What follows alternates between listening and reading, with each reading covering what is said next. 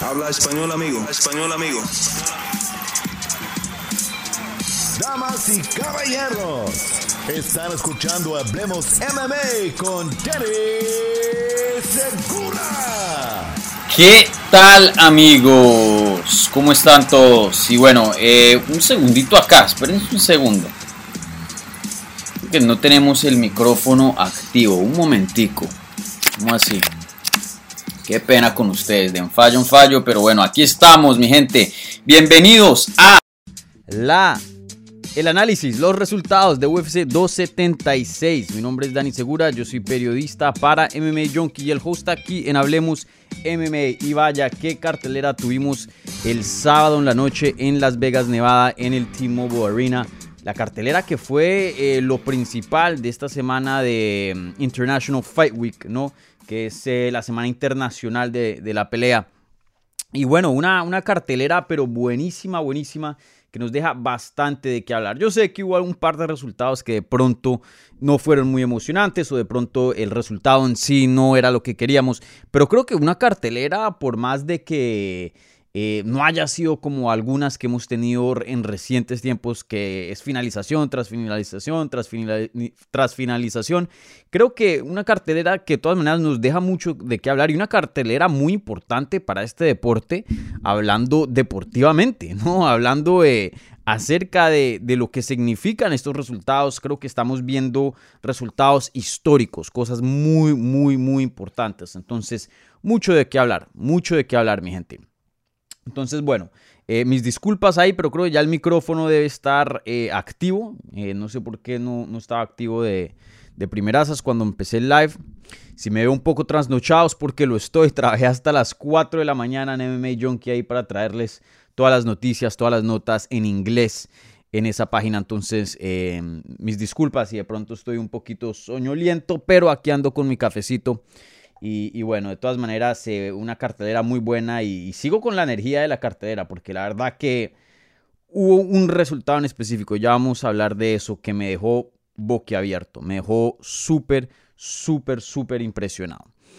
Entonces, bueno, eh, como siempre, denle un like a este video si están viendo esto en vivo. Igualmente, si están viendo esto en repetición, por favor, denle un like que ayuda muchísimo a este canal que siga creciendo y que otras personas lo descubran. Ahí vemos que el número de likes no, no está parejo al número de la gente viendo en vivo, así que denle un like a este video, mi gente, ¿vale?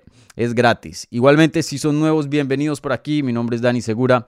Eh, aquí este canal es dedicado 100% a las artes marciales mixtas en español.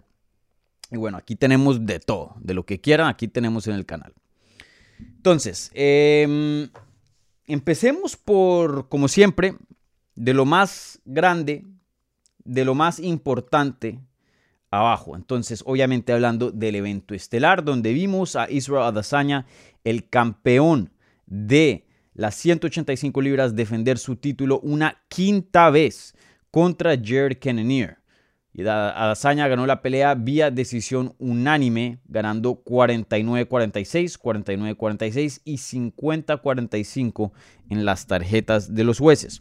Yo personalmente tuve esa, esa pelea 49-46. Me pareció que Jared Cannonier tomó el tercer asalto pero un asalto de todas maneras reñido, creo que ese 50-45 no tengo un problema muy grande con, con esa tarjeta. Creo que, creo que es, es, posible. Veo como alguien le pudo haber dado el tercer round a Dazaña, pero en mi opinión, ese se lo di a Jared Cannonier. Pero bueno, 49-46, 50-45, no importa el puntaje. Fue una pelea muy dominante para el campeón Israel Adesanya. Empezó muy emocionante y de hecho me gustó mucho. Ya en el transcurso de la pelea, cuando Jared Cannonier empezó a usar lo que era su, su lucha, eh, su peso, intentando poner a Israel Adesanya contra la jaula, presionándolo a ver si podía hacer algo ahí. Ahí fue cuando la pelea se puso un chin aburrida.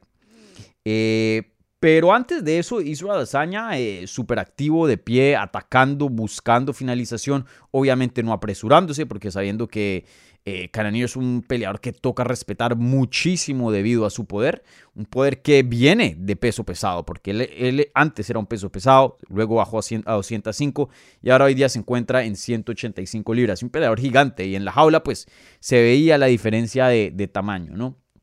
Y bueno, Adazaña prácticamente se mantuvo eh, en las afueras del combate. Hubo un par de veces, o bueno, más de un par de veces donde sí presionaba, pero por lo general él estaba buscando quedarse a distancia siendo el peleador más largo, conectar patadas a las piernas, a la cabeza, al cuerpo, usar los jabs, eh, usar eh, la derecha de straight right y, y, bueno, usar puños y ataques largos debido que pues ese es su su fuerte, ¿no? Y, le fue muy bien. La verdad que Jared Cannonier eh, estuvo ahí parado como, como si, si fuera un bote perdido en el mar sin gasolina. La verdad que eh, a lo último, sin crédito a, a Cannonier, intentó un poco, pero por lo general este combate no estuvo cerca, no estuvo cerca. Em, vimos una pelea donde claramente el campeón Israel Adesanya está en uno o dos o de pronto hasta tres niveles más que Jared Cannonier, pues que se supone que es el contendiente número uno, ¿no? O por lo menos en ese entonces lo era. Y, simplemente Jared, eh, perdón, Israel Adesanya está comprobando que en las 185 libras va a ser muy difícil encontrar a alguien que le dé una pelea reñida, una pelea competitiva. Creo que Whitaker, por más de que ya haya perdido dos veces, sigue siendo el peleador que más se le acerca, pero aún así está 0 em, y 2 contra el campeón, ¿no? Pero, y esto era lo que le decía y hablábamos con Rodrigo del Campo en la previa de esta cartelera. Em, yo, y, y, también lo dije en un preview show que hice para MMA Junkie en inglés, justo antes de la cartelera, yo le preguntaba también a, nuestro analista ahí, Dan Tom, yo le decía, Dan, pero es que hemos visto a Dazaña pelear con todos los estilos, casi todos, la gran mayoría. Hemos visto el luchador, hemos, visto al que mezcla los dos, hemos visto al que intenta hacer counter de striking, hemos visto al, que intenta eh, ponerse un poquito loco y ir con eh, presión en el striking. Hemos visto al que intenta ser técnico con él y jugar un juego de ajedrez. Eh, hemos visto casi todo. ¿Y qué es lo que pasa? Vez tras vez, Israel Dazaña sale con su mano en alto. En este punto hay muy pocos estilos que no hayamos visto em, eh, que Israel Dazaña no pueda superar. Es decir, yo creo que el único estilo, y creo que, y voy a mencionar aquí a alguien que también peleó en esta cartera, que vamos a hablar un, un china lo último sobre esto, Andre Muniz. Yo sé que no se vio excelente contra Uriah Hall, yo sé que no consiguió una sumisión, pero él por lo menos, y no estoy diciendo, ¿eh? Eh pónganme atención aquí, bien claros, porque a veces uno dice una cosa, lo malinterpretan y luego se vuelve en otra, en otra, en toda una situación. No estoy diciendo que Andre Muniz le va a ganar a Israel Azaña, para nada. Pero lo que sí estoy diciendo es que de pronto sí le puede ofrecer algo distinto a Azaña. ¿No? Entonces ahí veremos, ahí veremos. Ya debido a que él tiene un juego de, de Jiu-Jitsu muy, muy bueno. Eh, probablemente el juego, mm, el mejor juego que hemos visto eh, en las 185 libras en recientes tiempos, ¿no? Obviamente hay muchas personas, sé que van a estar ahí hablando en los comentarios sobre Alex Pereira, que también vamos a hablar de Alex Pereira, obviamente teniendo un resultado gigante en esta cartelera, pero ahí tengo mis reservaciones sobre ese combate, ¿no? Y ya más adelante las voy a explicar y, por qué pienso que Israel Azaña pueda que sea una buena pelea, pero no sé, no veo a Pereira ganándole a, a Pero bueno, ya, ya ahorita entraremos más en materia cuando lleguemos a esa pelea en específico para analizarla. Pero bueno, eh, ahora mismo se encuentra, como dije al principio, eh, con cinco peleas, eh, perdón, cinco defensas consecutivas como campeón en las 185 libras. Eh, su única derrota dentro del deporte fue contra Jan Blachowicz en las 205 libras, cuando Adesanya intentaba volverse doble campeón de dos divisiones. Una pelea muy reñida que, en mi opinión, iba ganando hasta que Adesanya le recordó que esta una, una pelea no de 185 libras, sino de 205 libras. Y, bueno, eh, esa ha sido su única derrota por ahora. Yo ya he comparado a, a como Anderson Silva 2.0, 2.0. como la segunda versión de Anderson Silva. Y, la verdad que lo es. Lo es de muchos sentidos. Yo sé que son diferentes. Yo sé que uno es de Brasil, otros de, bueno, de Nigeria, eh, criado en Nueva Zelanda. Eh, pero en cuanto a estilos, en cuanto a lo que hacen en el octágono, en cuanto a lo que transmiten durante sus desempeños, una magia, un encanto, eh, un, un nivel y ni siquiera es tanto el nivel, porque sí, es un nivel alto, pero es el tipo de nivel, un nivel muy distinto, un, ritmo muy distinto en el que él pelea. O sea, él, él, se mueve como que en otra dimensión prácticamente. Él ve las cosas distintas. Como se mueve no es una manera muy tradicional como estamos viendo o estamos acostumbrados de ver en las artes marciales mixtas. Algo interesante que me pareció en la pelea de Jared Cannonier es que Cannonier al, principio quieto, quieto, más o menos como hizo Romero. Y Romero tuvo éxito, bueno, que me peguen unas pataditas, que me toquen un poquito, pero nada así grave, pero estoy quieto y plantado para mandar un puño bien, bien grande. Y, eso va a poner a Dazaña que me respete un poquito, que el volumen no sea tan grande porque no se puede exponer tanto. Y, y bueno, y me da el chance de pronto pegarle duro, pero eso de, hey, voy a darle jab y, puños no, no, tan fuertes y, voy a intentar eh, ir técnica con técnica, ese juego va a ser muy difícil contra Dazaña, muy, muy difícil. Y Jerry Cannonier hizo eso y como que se estaba frustrando en el primer asalto, segundo asalto, y ya en el tercero vimos, ok, me voy a empezar a mover. De pronto pueda que no me vaya peor, pero tengo que cambiar algo. Y ahí empezó a moverse así al estilo boxeador, al estilo eh, que estamos acostumbrados a ver muy, muy normalito en este deporte. Y Adazaña se, se mueve distinto, parece un ninja ahí, ¿no? Entonces, eh, sí, Adazaña la verdad que es un peleador muy, muy impresionante, en mi opinión. Ahora mismo yo creo que sí, fácilmente es el segundo mejor o el más grande, ¿no? Mejor sería otra categoría, probablemente es el mejor, pero el más grande, el segundo más grande de toda la historia en las 185 libras, todavía no ha alcanzado a Anderson Silva. Anderson Silva puso em, la barra, ¿no? El límite bien lejos y va a tener que trabajar bastante a Dazaña, pero sin duda se está acercando. Sin duda se está acercando y si llegara a ganar un título en las 205 libras, que creo que eso siguen planes de pronto no inmediatos, pero a futuro, Em, eso definitivamente le acortaría y, se acercaría mucho a Anderson Silva, algo que Anderson Silva nunca pudo hacer. Obviamente también tiempos distintos, pero bueno. Eh, otro logro más que no se ha hecho eh, de un campeón de las 185 libras, no siendo campeón de 185 y 205 libras. Entonces, ¿qué le sigue? ¿Qué le sigue a Israel Adesanya? Ya que hablamos del resultado. Pues fácilmente eh, no soy mago, no soy genio aquí, pero pues lo obvio, lo que se apunta es que va a ser Alex Pereira. Todo UFC estuvo acomodando las cartas, las fichas, a que se diera este resultado. UFC, y lo dije en inglés en Twitter, me pueden seguir en Twitter, que de hecho a los que se quejaban que hey, tú solo hablas en inglés, ahí ya estoy empezando a, tuitear más en español, me pueden seguir en arroba Dani Em, algo que mencioné fue que Crédito a UFC. Crédito a UFC porque se jugaron las cartas excelente. La mano que tenían se la jugaron perfecta. Este era el resultado que buscaban y este fue el resultado que consiguieron. Ahora vamos a ver una pelea a futuro, probablemente es a finales de este año, yo creo, o de pronto a más tardar a principios del 2023. Una pelea entre Israel Adesanya y el ex campeón de Glory de dos divisiones, Alex Pereira, que está invicto dentro de UFC, que tiene dos victorias sobre Israel Adesanya, una vía knockout y otra vía decisión. Eh, fácilmente esa pelea podría ser, me imagino yo, obviamente tendríamos que ver la pelea en sí, pero en papel, esa pelea es el nivel más alto de striking, ¿no? Si se llega a dar esa pelea, más alto de striking que hemos visto en UFC y en las artes marciales mixtas.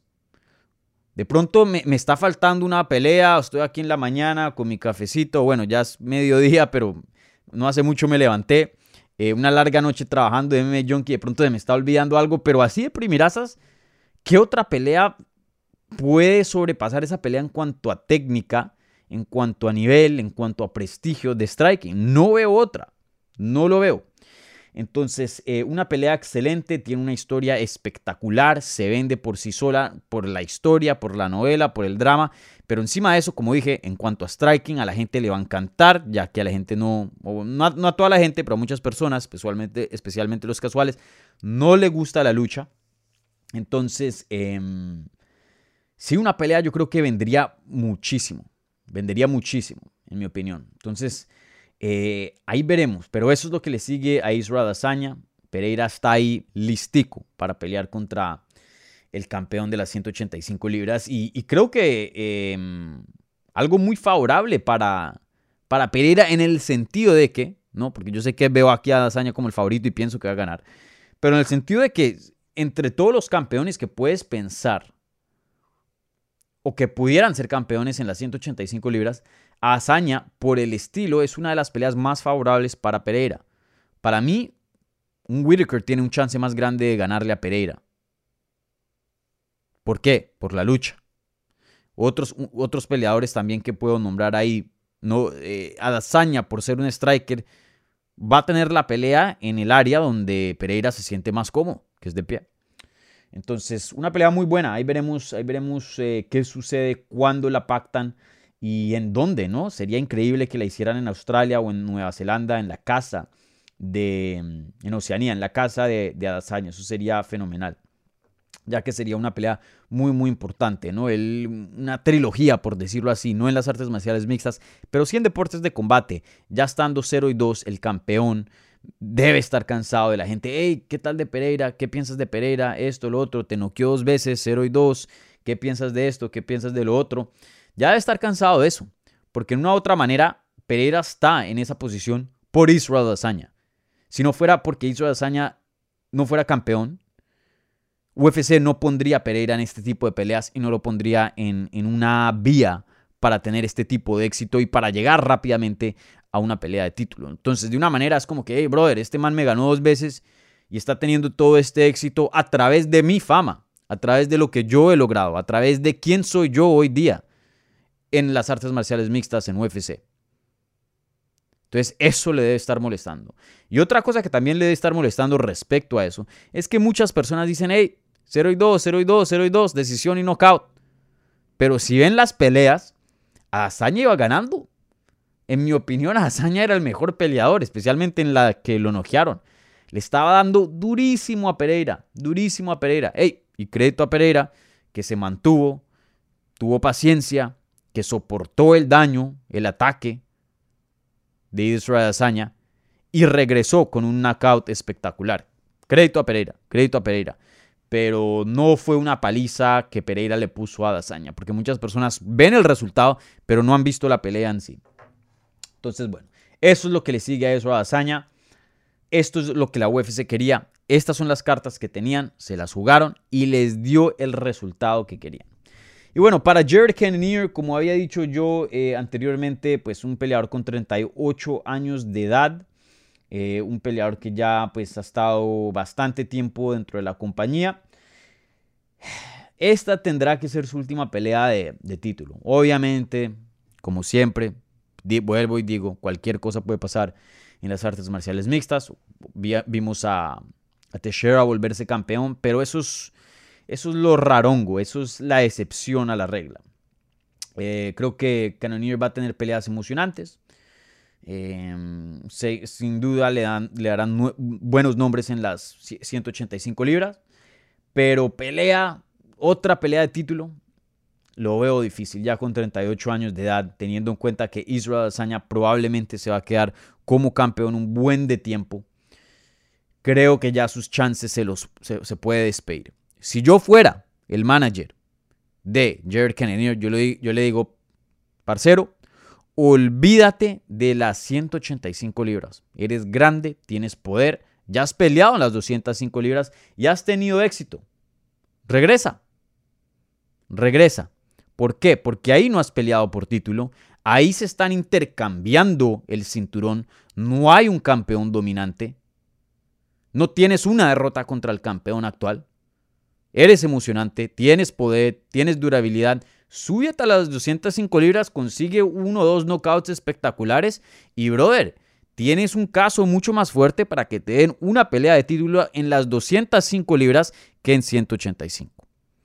También, toca decirlo, esto es un deporte, pero también es un negocio y entretenimiento. Esa pelea con Cannonier empezó bien, chévere, a mí me gustó, pero para muchas personas no fue una pelea muy buena, especialmente a lo último se estaba poniendo medio aburrida. De hecho, hay un video que salió en Twitter anoche, quinto round, y la gente ya se estaba yendo. Yo, no, yo eso no entiendo. Si yo pago boletas, yo estoy ahí hasta el último segundo. Pero bueno, eso ahí ya, ya la gente. Pero bueno, a la gente le gusta sangre, le gustan los knockouts. Y a lo último, esa pelea no estaba brindando eso, entonces se fueron. Entonces, pelea aburrida, derrota contra un campeón dominante, 38 años de edad. Brother, ya no tiene nada que hacer en las 185 libras.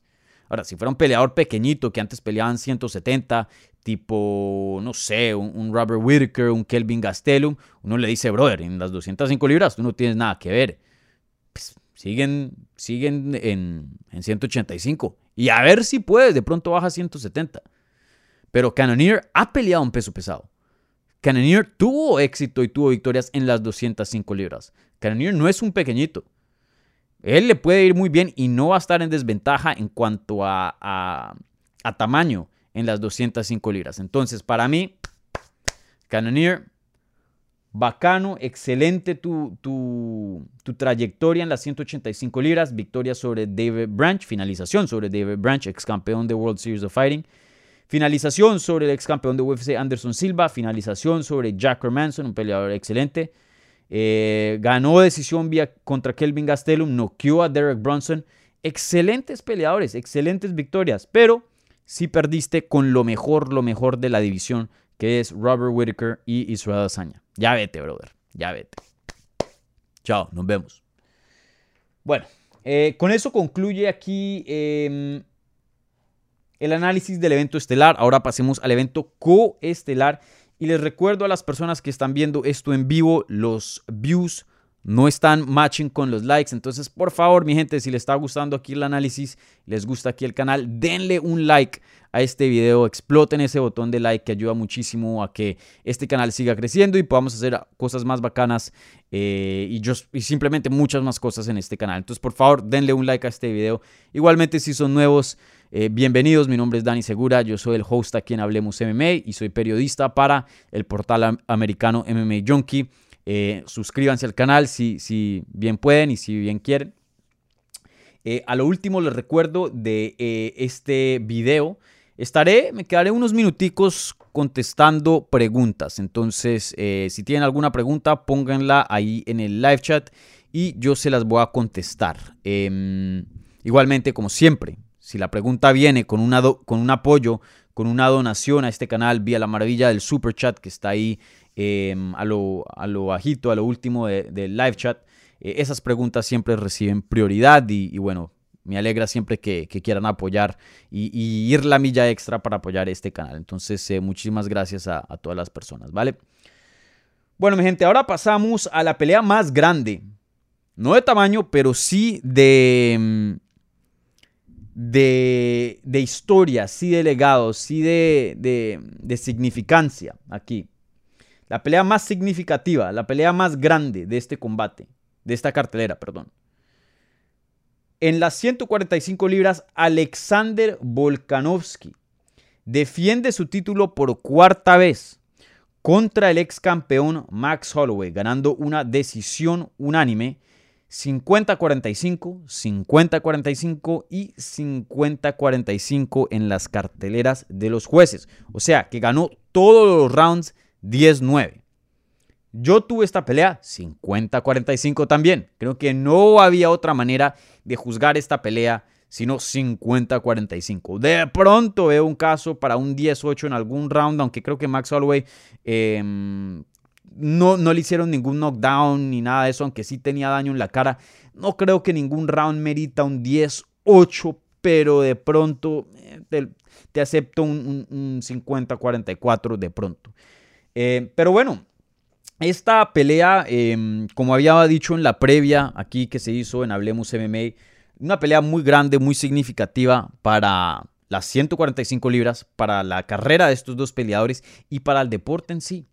Esta fácilmente era una de las peleas más grandes, más importantes en la historia de este deporte, en la historia de las 145 libras. ¿Por qué? Porque involucra o involucraba dos de los mejores libra por libra hoy día. Que eso rara vez se ve dentro del top 10 de los mejores libra por libra. La última pelea que puedo pensar que involucró dos peleadores que estaban en el pound for pound ranking, libra por libra en los rankings, en el top 10, John Jones contra, Daniel Cormier.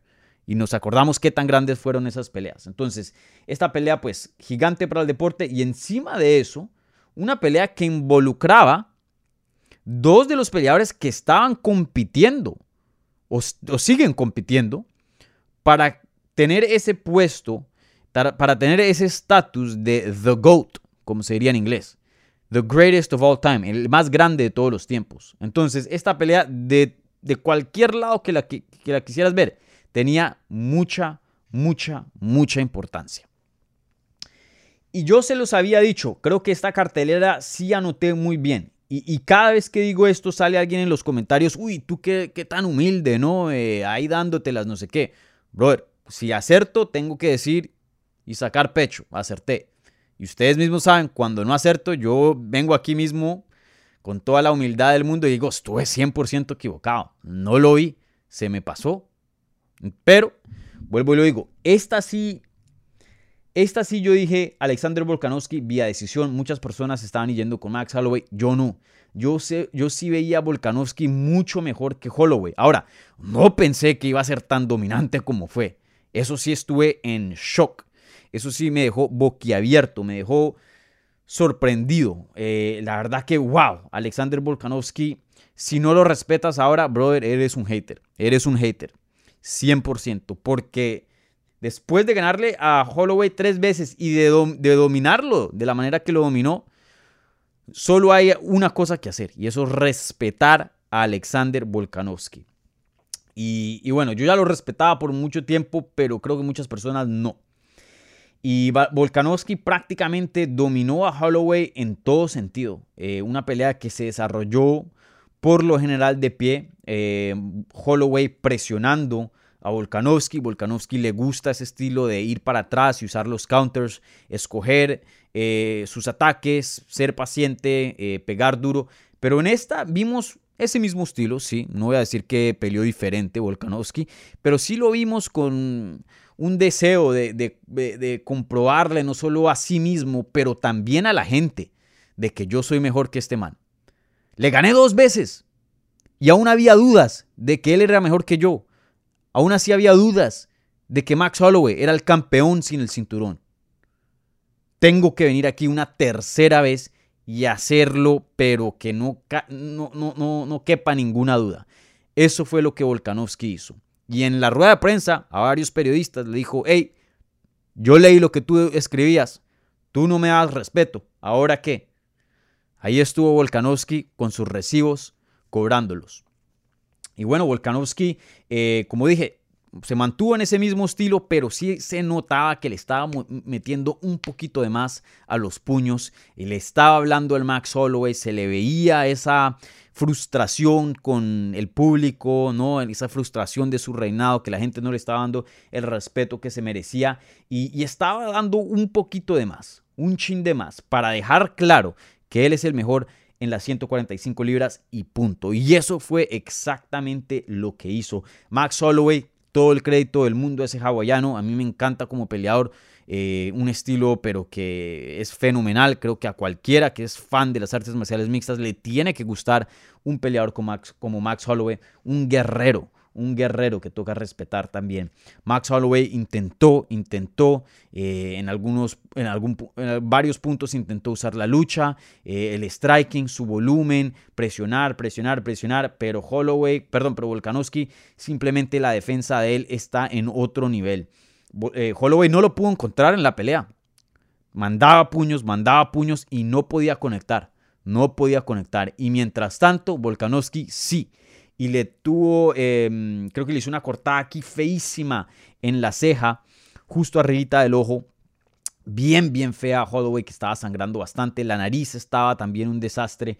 Mejor dicho, em, no lo noqueó, no finalizó al hawaiano, pero sí le dio una paliza, pero bien, bien dura, que la verdad hasta cierto punto fue un poco incómoda de ver.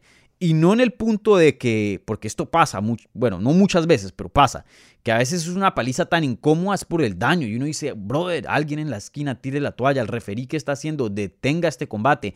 Este man no va a ganar la pelea y mire el daño que le están haciendo. Y uno, como fan, como periodista, se preocupa por la salud del peleador. Este no fue el caso. No creo que Holloway estaba en una posición donde uno diga, ya tiren la toalla miren el daño que está tomando estos, eh, no, estos ya no, no es... Em, no es ético, no bueno, ya termina la pelea. No fue de ese caso. Pero me sentí mal en el sentido de que claramente se vio que Max Holloway estaba dos, tres niveles por debajo de Volkanovski. Claramente, claramente. Y, y ya, 3 y 0, perdón, 0 y 3 para Holloway. Ya se veía que, brother, ya no tienes nada que ver en las 145 libras. Nada que ver. O sea, que si quieres competir, ganar dinero, tener peleas emocionantes, peleas importantes, peleas grandes de alto calibre, sí puedes. Pero de ser campeón en esta división que dominaste, que, que, que era tuya por mucho tiempo, ya ese tiempo pasó. Ya ese tiempo pasó y ya, brother, te puedes despedir del sueño de ser campeón nuevamente en 145 libras. Y, eso es muy duro de, ver, ¿no? Especialmente alguien tan querido como Max Holloway, alguien que nos ha dado tanto dentro de esa jaula, que ha sangrado tanto de esa jaula por, para darnos nuestro entretenimiento y también pues eh, en, en búsqueda de gloria, ¿no? Y, bueno, em, eso fue, fue una, una realidad dura, dura de ver para Max Holloway. Me, entristece un poco siendo un, fan de Max Holloway. Pero bueno, este deporte es cruel. Ustedes y yo lo sabemos muy bien. Y claramente Alexander Volkanovski es el mejor. Es el mejor en las 145 libras. Es mejor que Max Holloway. 3 y 0. Con la última siendo una decisión extremadamente dominante, 50-45 en todas las carteleras de los jueces. Alexander Volkanovski, lo tengo que decir hoy día, es el mejor peleador libra por libra y punto. Es el peleador con el nivel más alto de este deporte. Si quieren ver el nivel más alto que se puede adquirir dentro de este deporte, vayan y vean las peleas de Alexander Volkanovski. Qué pena Kamaru Usman, qué pena Israel Adesanya, qué pena John Jones, pero él es el mejor. Punto. Él es el mejor. Nunca he visto a Volkanovski tener, aunque estos otros peleadores que he mencionado, se le han visto un poquito de carencias, se le han visto de pronto en apuros en algunas otras veces. Volkanovski no. De pronto contra Brian Ortega, pero eso fue más como un chispazo, en vez de, uy, esta es la manera de ganarle a este man. Simplemente que Ortega es muy bueno y tuvo una gran oportunidad y casi completa esa guillotina. Pero Volkanovski es el mejor libra por libra, sin duda. Sin duda, sin duda. De pronto no el más grande, porque recuerden, hay una diferencia entre esas dos, el mejor y el más grande. Creo que el más grande hoy día probablemente es John Jones debido a todo lo que ha hecho. En cuanto a peleadores activos, ¿no? Para mí el primero en, historia es GSP, George St. Pierre. Pero en cuanto a hoy, día, de pronto es John Jones.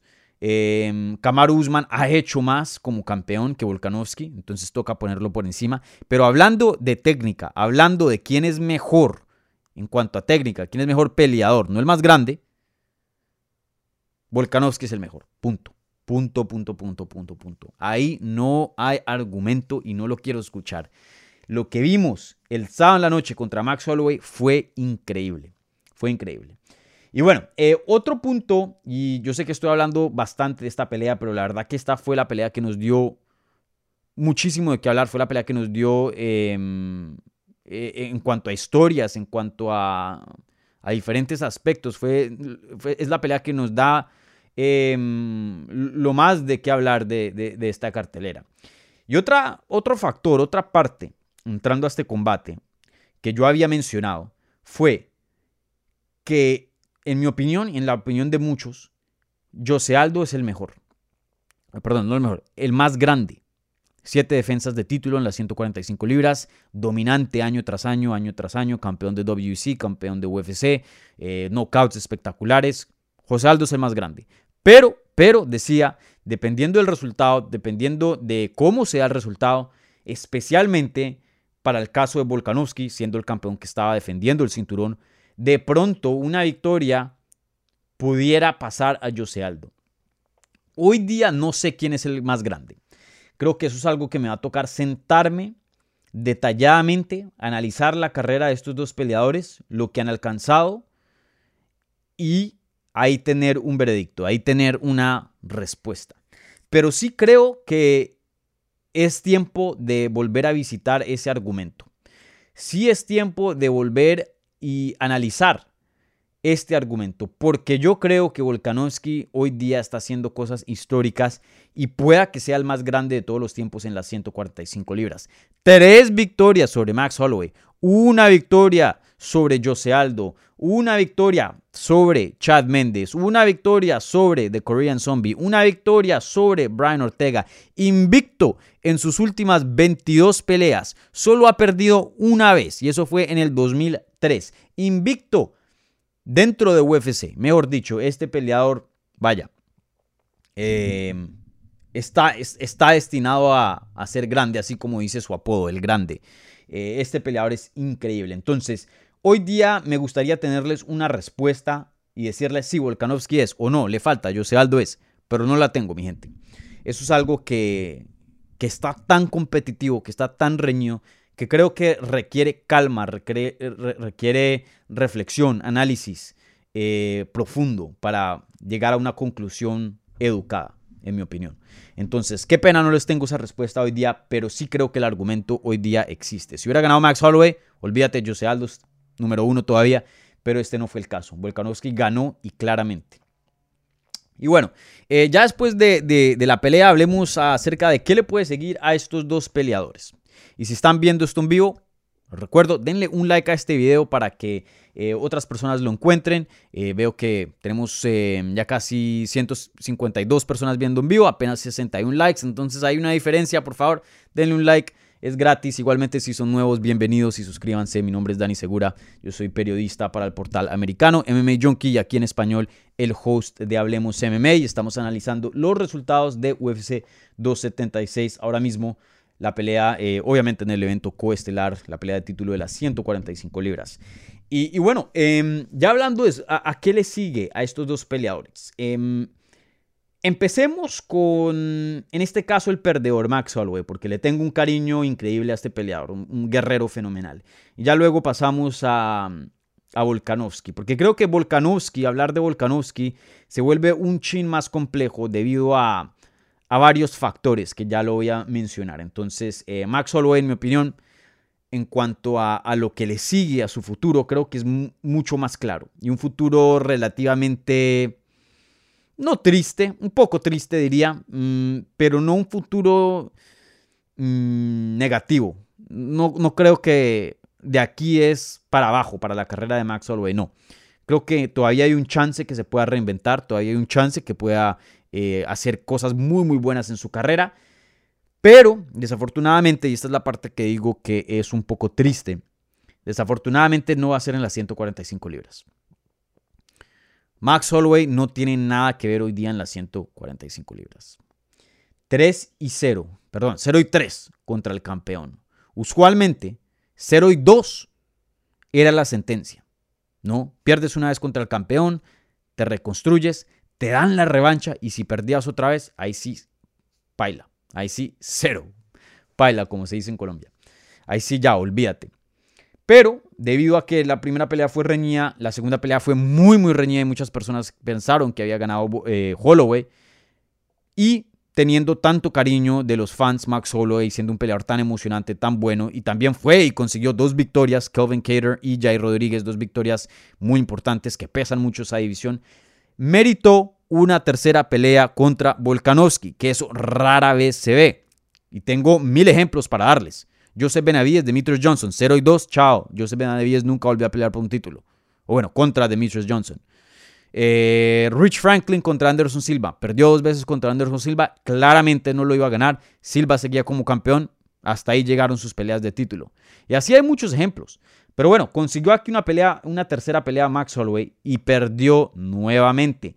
No me importa que Max Holloway sea el más querido, uno de los más emocionantes, un talento histórico, uno de los mejores en la historia de las 145 libras. 0 y 3 es 0 y 3. Una cuarta pelea con Volkanovski no se va a dar.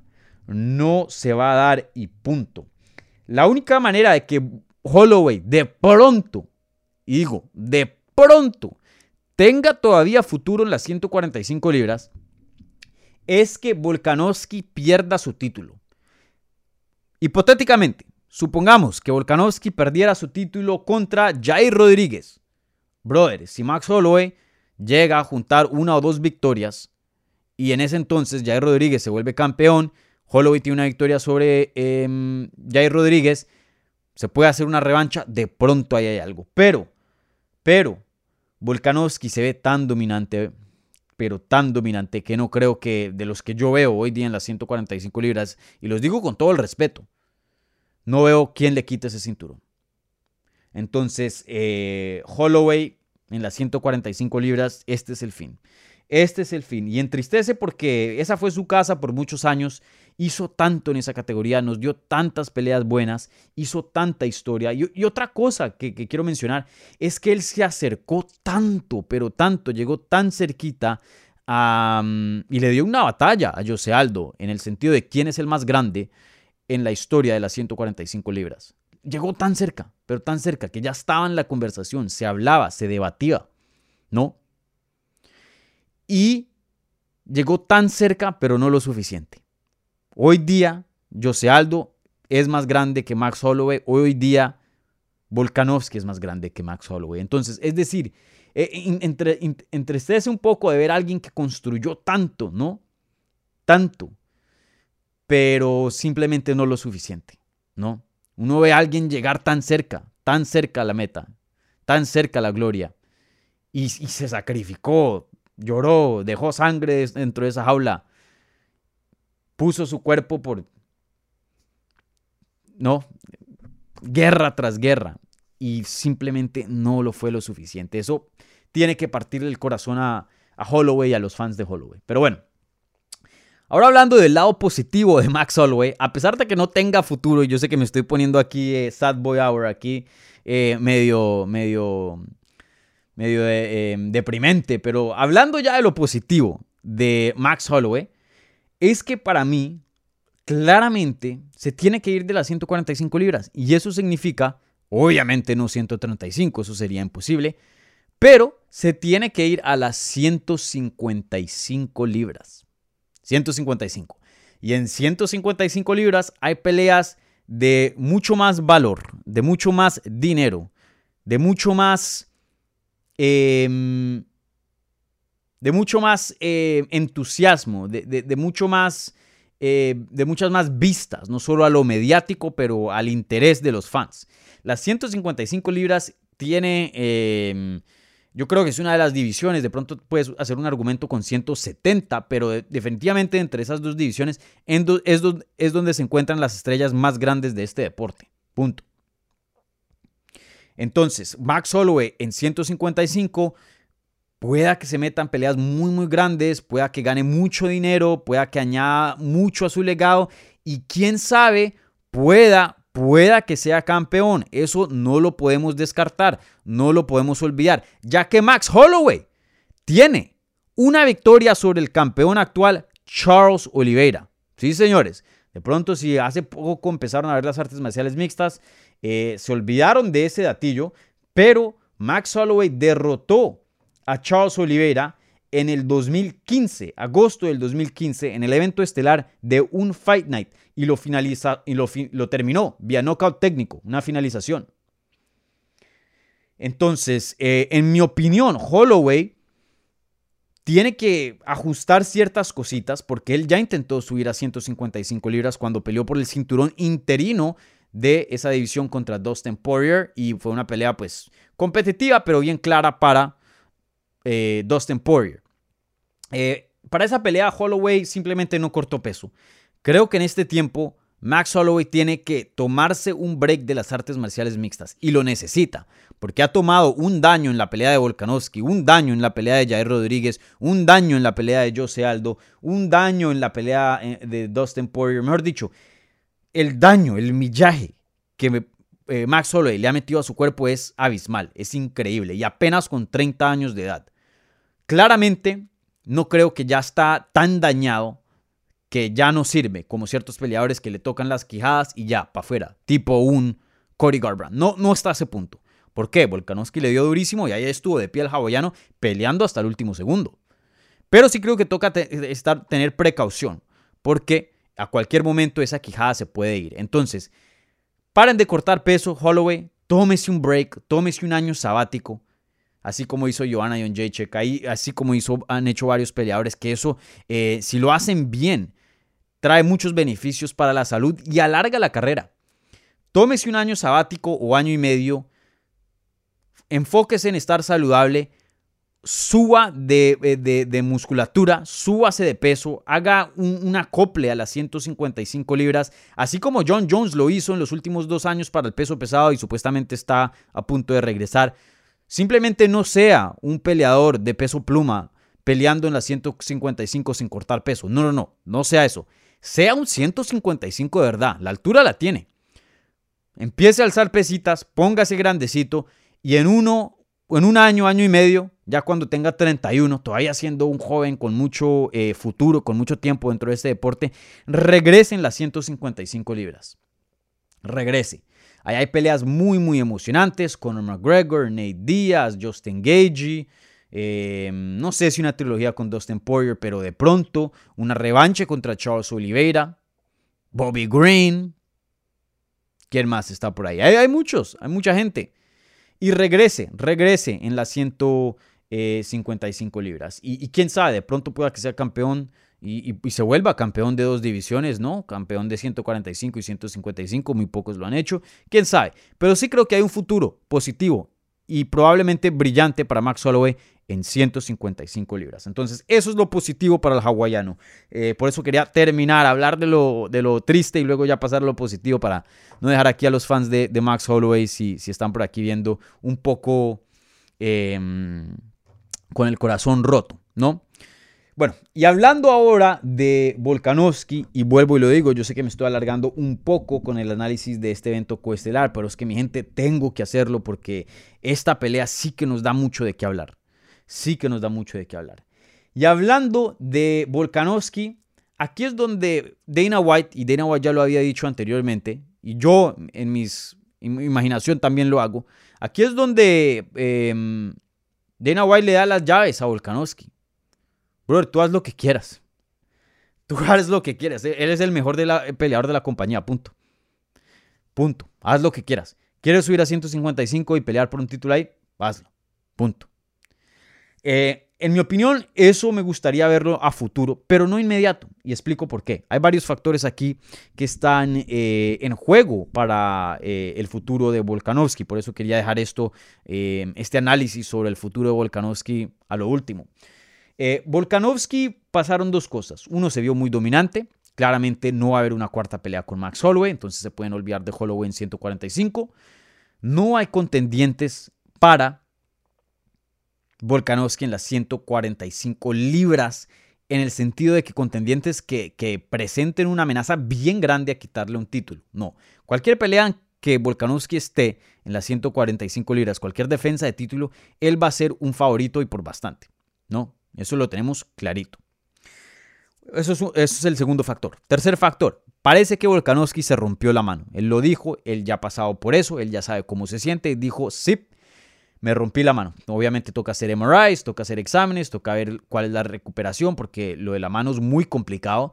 Camaro Usman, que se rompió la mano, vimos qué tanto le tomó para fichar una pelea con Leon Edwards debido a la cirugía de la mano. Hay peleadores que nunca se recuperan también. Juan Espino duró como año y pico eh, sin pelear por cuestiones de la mano también. Entonces, primero que todo, vamos a ver qué pasa con Volkanovski con la mano. Si es algo grave, pueda que veamos un cinturón interino a futuro. Si no, pues lo veremos en unos meses pero sin duda no va a poder regresar rápidamente, así como lo hizo, lo hizo para esta pelea contra Max Holloway. Entonces, en mi opinión, 155 libras me gusta. Y pienso que tiene un chance de ganar un título ahí. Y pienso que ya hoy día con lo que ha hecho merita para una pelea de 155 libras de título, obviamente. Pero 155 está hecho un desastre hoy día. Con eso lo de la báscula que pasó con Charles Oliveira, hoy día ni siquiera hay campeón. Charles Oliveira, en mi opinión, es el campeón, pero oficialmente no lo hay, claro. Entonces, supuestamente lo que se rumora se va a hacer en Abu Dhabi en octubre, esta pelea entre dos contendientes número uno, Charles Oliveira y Islam Makhachev. Esa pelea va a definir el campeón. Entonces todavía hay un tiempo a que pase esa pelea y luego el campeón se recupere y esté listo para defender su título, ¿no? Entonces, en mi opinión, que Volkanovski defienda su título una vez más en las 145 libras y eso sea contra Josh Emmett. Para mí, Josh Emmett, cinco peleas consecutivas, cinco gran victorias sobre peleadores muy, muy respetables. Para mí, Josh Emmett se merece una pelea de título.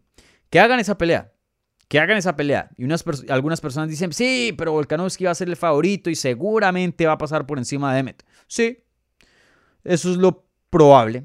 Yo le doy un, chance más a Emmett que de pronto muchas personas debido a que, eh, bueno, yo lo he entrevistado varias veces, un tipazo, pero él, tiene él es muy aguerrido, em, tiene un aguante increíble y un poder fenomenal. Mucho, tiene un poder mucho más grande que el de Holloway y por eso siempre se le tiene que, que respetar, ¿no? Eh, obviamente, Volkanovski es el favorito. Yo escogería a Volkanovski para ganar la pelea, pero también no, no nos olvidemos de Emmet, que no es nadie, ¿no? Él, él, es alguien en esa categoría. Entonces, que defienda esa pelea. Y yo sé que muchas personas dicen, hey, pero ya sabemos cuál sería el resultado. Pero, hey, nosotros, o bueno, nosotros no. En este deporte no se hacen peleas sabiendo cuál es el resultado. O si no, Amanda Nunes, Juliana Peña ese offset nunca hubiera pasado. Anderson Silva, Chris Whiteman, ese offset nunca hubiera pasado. Eh, y aquí me puedo quedar todo el día hablando de offsets, ¿no? De sorpresas. El trabajo de un campeón es defender el título contra el contendiente que haya. Si el contendiente tenga un buen chance o no, ese es el trabajo del campeón y punto. Entonces, que Volkanovski defienda su título una vez más mientras se resuelven las cosas en las 155 libras y se determina un campeón. Y ya, cuando haya campeón en 155, que manden a Volkanovski. Es tu turno, te lo mereces. Sáltate la línea, pelea por el título, pelea campeón contra campeón. Eso es lo que quiero ver eh, pasar para Volkanovski. Que pase, no sé, ahí veremos, porque como dije, él tiene las llaves. Si él quiere una pelea de 155 eh, inmediata, ya no defender el cinturón de 145, es difícil decirle que no. Es difícil decirlo que no, y el mismo Dana White lo ha dicho. Pero, pues y lo digo, eso es lo que a mí me gustaría ver personalmente, pero que Volkanovski haga lo que quiera. Ya se lo merece. No hay peros. Bueno, con eso terminamos el análisis del evento coestelar entre Volkanovski y Holloway. Una pelea histórica, una pelea gigante, gigante, gigante. Eh, que vaya, veía este resultado, pero no de esta manera. La verdad que eh, vuelvo y lo digo, si Volkanovski no te está impresionando, si no ha ganado tu respeto, brother, no sé, no sé qué más decirte, porque Volkanovski es un tipazo, eh, claramente el mejor peleador hoy día en las 145 libras, el mejor peleador libra por libra dentro de UFC y hasta de pronto el más grande de la historia en las 145 libras. Eso pues, eh, como dije, me gustaría darle un análisis más profundo, pero él está ahí, él está ahí en esa conversación sin duda. Bueno, mi gente, em, ahora hablando de otros resultados importantes, eh, ya terminamos el evento estelar y coestelar del análisis. Usualmente esas son las, eh, especialmente para los Fight Nights, esas son las peleas que me enfoco y ya, chao, nos vemos. Pero esto siendo un pay-per-view y teniendo peleas muy importantes, hay otras peleas que toca hablar, ¿no? Entonces, antes de entrar en estas otras peleas que no fueron peleas de campeonato, les recuerdo a la gente que está viendo esto en vivo, por favor, denle un like a este video. Denle un like a este video y si son nuevos, bienvenidos. Suscríbanse al canal, mi nombre es Dani Segura, yo soy periodista para MMA Junkie, un portal americano, y soy el host aquí en Hablemos MMA. ¿Vale? Denle un like, denle un like. Y si son tan amables, si quieren ir la milla extra eh, y dar más allá de un like y una suscripción, ahí está el super chat abierto si, si quieren donar eh, en este canal, dar un apoyo financiero, todo vuelve y se invierte a este canal para poder eh, seguir creciendo y, bueno, esas preguntas que vengan con una donación vía el super chat siempre reciben prioridad y las contesto aquí en el live chat, ¿vale? Eh, bueno, ahora em, pasando a otra vez, nuevamente regresamos a las 185 libras. Alex Pereira, el campeón o ex campeón de Glory Kickboxing en dos categorías, derrota a Sean Strickland vía knockout en el primer round a los 2 minutos y 35, perdón, y 36 segundos. Esta sí no la vi. Aquí ustedes saben, cuando yo anoto, digo, hey, anoté. Cuando no, no. Yo pensé que Sean Strickland iba a ganar. Pensé que iba a entrar aquí siendo un veterano muy bueno, eh, un veterano que pues tiene, es muy versátil. Pensé que sí, claro, iba a estar su striking, pero sí pensé que iba a luchar bastante. Igualmente yo he hablado con gente en American Top Team y trajeron a Sean Strickland en American Top Team para que le ayudara a Johnny Eblem prepararse a la pelea de título contra Gegard Musasi. Johnny Eblin ganó. Johnny Eblin es un luchador excelente. Entonces yo pensé, uy, ese Sean Strickland dijo, claro, me voy a ayudarlo, no de todo bien, seguro me están pagando, pero también porque yo voy a pelear con Pereira, yo tengo que usar mi lucha y Johnny Eblin es un luchador excelente, de ahí algo aprendo. Y American Top Team tiene un programa de lucha muy, muy fuerte. Entonces yo ya estaba pensando ahí eso. Pero Sean Strickland no, no, no, no le entiendo la estrategia. Sale a pelear con Pereira de pie ni siquiera está moviéndose, no tiene un buen movimiento, está caminando así, bam, bam, bam, bam, plano, pero plano en los pies. Sí, obviamente defendiéndose bien, pero con las manos abajo. Y caminando, caminando al frente de Pereira. Y Pereira estaba tranquilo y le mandaba golpes y golpes. Y Sean Strickland ahí todo tranquilo. Y yo dije, brother, este man no va a luchar. Y claro, pácate, ahí viene un izquierdazo, un gancho, y lo noqueó al Strickland. Lo mandó, pues, lo puso eh, eh, en la luna. No estaba así out, out em, frío, pero sí lo puso en la luna, o sea, él no estaba ahí. luego Pereira salta encima de él y, y ahí el referee dice, no más, no más. Y para el combate. Em, la verdad que pésima, pésima decisión de, de Sean Strickland em, de cómo pelear contra Pereira. Con Pereira se le tiene una distancia. Con Pereira, chao, tú allá y yo acá. Yo no me voy a acercar. A menos que de pronto sea un Israel Hazaña o alguien que, lo, empate o, lo sobrepase en técnica de pie, ¿no? Eh, pero esto de que, brother, me voy a mantener todo el tiempo en el rango de golpes y voy a caminar hacia el frente y no voy a usar movimiento y no voy a usar mi cabeza y voy a ganar la pelea y no voy a usar lucha, ni clinch, ni nada. No, no entendí muy bien la estrategia de Strickland. Pero bueno, eh, excelente victoria para Pereira. Como había dicho, este era el resultado que UFC quería. Obviamente, em, así fue como se jugaron las cartas. Y la verdad que aquí crédito a UFC y a los matchmakers. Se la jugaron, pero perfectica. Y tuvieron el resultado que querían y, de una manera excelente. Porque hubiera eh, fácilmente, podría haber una pelea muy competitiva donde Sean Strickland empieza a luchar, hace una pelea muy aburrida y Pereira gana por lo mínimo. Y hoy día estamos, ah, una pelea Pereira contra Dazaña, mm, no lo sé.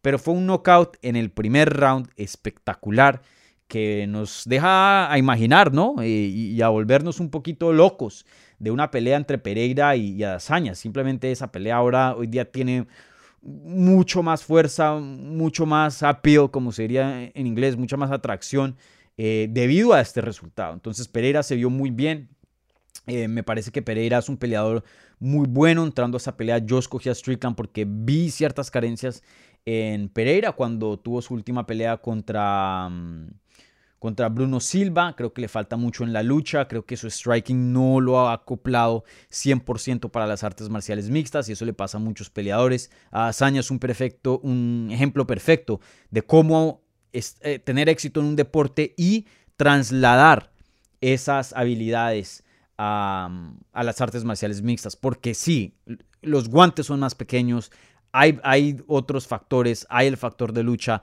toca hacer ciertos ajustes al juego, no se puede pelear kickboxing en MMA, no. Se tienen que haber ciertos ajustes. Y creo que Pereira no ha ajustado eso 100%, pero obviamente lo suficiente para darnos knockouts espectaculares y todavía tener mucho éxito, ¿no? Eso toca decirlo. Eh, pero Pereira es un peleador que está en mejoría, está en mejoría, cada vez lo veo mejor, lo veo más cómodo, Obviamente es un peleador muy verde, apenas con siete peleas como profesional dentro de su carrera de MMA apenas eh, tres peleas dentro de UFC, entonces eh, un peleador que lo veo muy cómodo a pesar de no tener tanta experiencia y creo que ha hecho eh, una decisión fantástica de ir y entrenar con el brasilero Glover Teixeira porque Glover Teixeira es un maestro en el suelo y creo que eso es lo que le falta a Pereira. Entonces, sin duda creo que Pereira va en ascenso y, y Brothers está viendo muy muy bien. ¿Qué puedo decir de Pereira? Como lo había dicho, el futuro es clarito. Pelea de título contra Israel Azaña, evento estelar, una pelea gigante. Em, me, encanta esa pelea, me encanta esa pelea. Creo que Israel Azaña está mucho más cómodo en lo que es las artes marciales mixtas. Creo que le va a ir muy bien contra Pereira. Creo que va a poder por fin llegar y, quitarle una, pelea y tener una victoria por fin contra el, brasilero. Eh, pero obviamente el brasilero se tiene que respetar porque como vemos tiene un gancho izquierdo increíble, tiene un poder fenomenal, un aguante muy bueno. Estamos hablando de, guantes de 4 onzas. Sí puede noquear a, a, a Si pudo noquearlo con guantes de ¿qué? 10 onzas, 12 onzas, seguro que lo va a poder noquear con guantes de 4 onzas. Sí creo. Pero creo que, en mi opinión, Azaña simplemente está mucho más avanzado en el juego de las artes marciales mixtas y eso creo que va a ser la diferencia, pero ahí veremos, obviamente todavía faltan meses para esa pelea, eh, ni siquiera está oficialmente pactada. Eh, en ese entonces, quién sabe, Pereira pueda que mejore bastante y, sorprenda, no es imposible que consiga un knockout.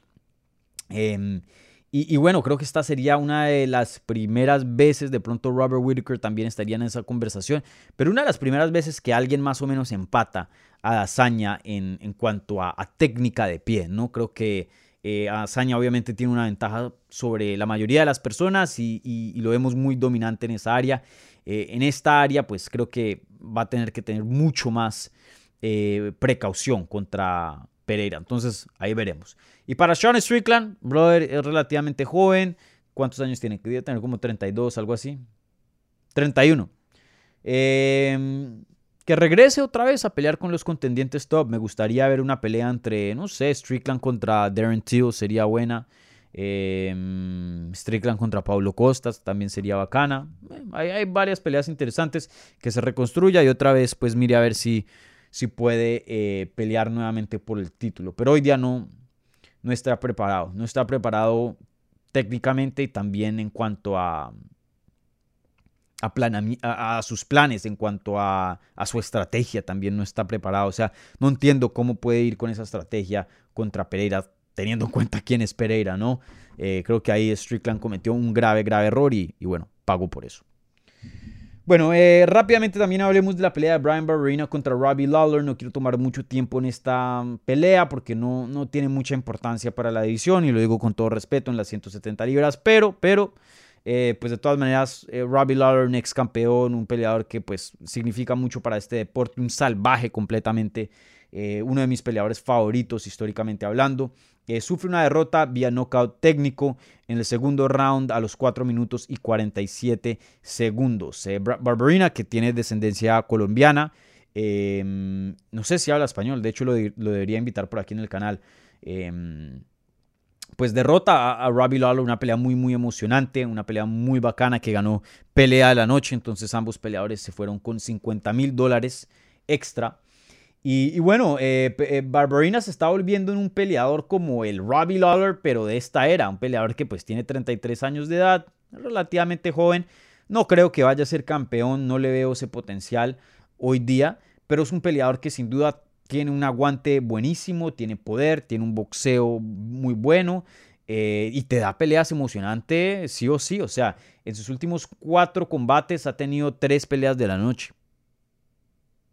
Entonces, para mí que le den este tipo de peleas, peleas emocionantes, peleas que em, venden eh, y peleas que en cualquier cartelera que la pongas nos da algo de emoción, ¿no? Creo que una pelea con Poncinibio sería interesante. Eh, me gustaría eso. Eh, ¿Qué más hay por ahí en 170? Déjenme y, veo los rankings. Em, de pronto una pelea barbarina contra Michelle Pereira. Esta estaría buena, pero de pronto Pereira querrá a alguien más alto en los rankings, pero en cuanto a emoción sería buena. Neo Magni, que pues viene de una derrota contra Brian Barberina, también sería interesante. Eh, en mi opinión, que sigan poniendo a, Barberina en peleas emocionantes. Y ya. Y en cuanto a Robbie Lawler, ya es tiempo que se retire, brother. 40 años de edad. Em, tiene una racha feíta ahora mismo, la peor racha de su carrera. Tiene apenas una victoria en sus últimos cinco combates. Perdón, en sus últimos seis combates. O sea, tiene una victoria y cinco derrotas en sus últimas seis peleas. Y a este punto, brother, 40 años de edad. Eh, esta, es la, primera vez que lo finalizan vía golpes. Desde que perdió su título contra Tyron Woodley el 30 de julio en el 2016. Sea, Tyron Woodley lo noqueó y desde ese entonces nadie lo había finalizado. Y esta vez van y lo finalizan. 40 eh, años de edad creo que significa que ya es hora. Ya es hora ya es hora, Robbie Lawler. Eh, si quieres una pelea de despedida, de pronto te la acepto. Una más, una más, pero sería contra otra leyenda, eh, contra alguien de la misma edad o, cercano. No quiero verlo contra alguien eh, joven, alguien como Brian Barberina o, alguno de, estos otros matones en esa categoría. Si quiero una pelea de despedida, que ya diga, me retiro en esta, esta es la última, y un peleador un peleador de su misma edad, de, que esté en unas mismas condiciones, o sea, una pelea de leyendas, por decirlo así, la división de las leyendas, no me molestaría, porque ¿para qué? Pero Robbie Lawler sí se vio bien en ese primer asalto. Bueno, mi gente, ahora pasamos a la pelea que abrió esta cartelera y, vaya, nos dio un resultado sí que eh, muy decepcionante. Bueno, ya antes de entrar de, esta pelea, y creo que esta es la última pelea que entro así en análisis profundo, si quieren que toque en... Bueno, de pronto menciono una más porque creo que eh, merita. Y ya si quieren que hable de otras peleas, pueden poner ahí eh, preguntas en el live chat que yo voy a estar contestando las preguntas en, unos momentos, ¿vale?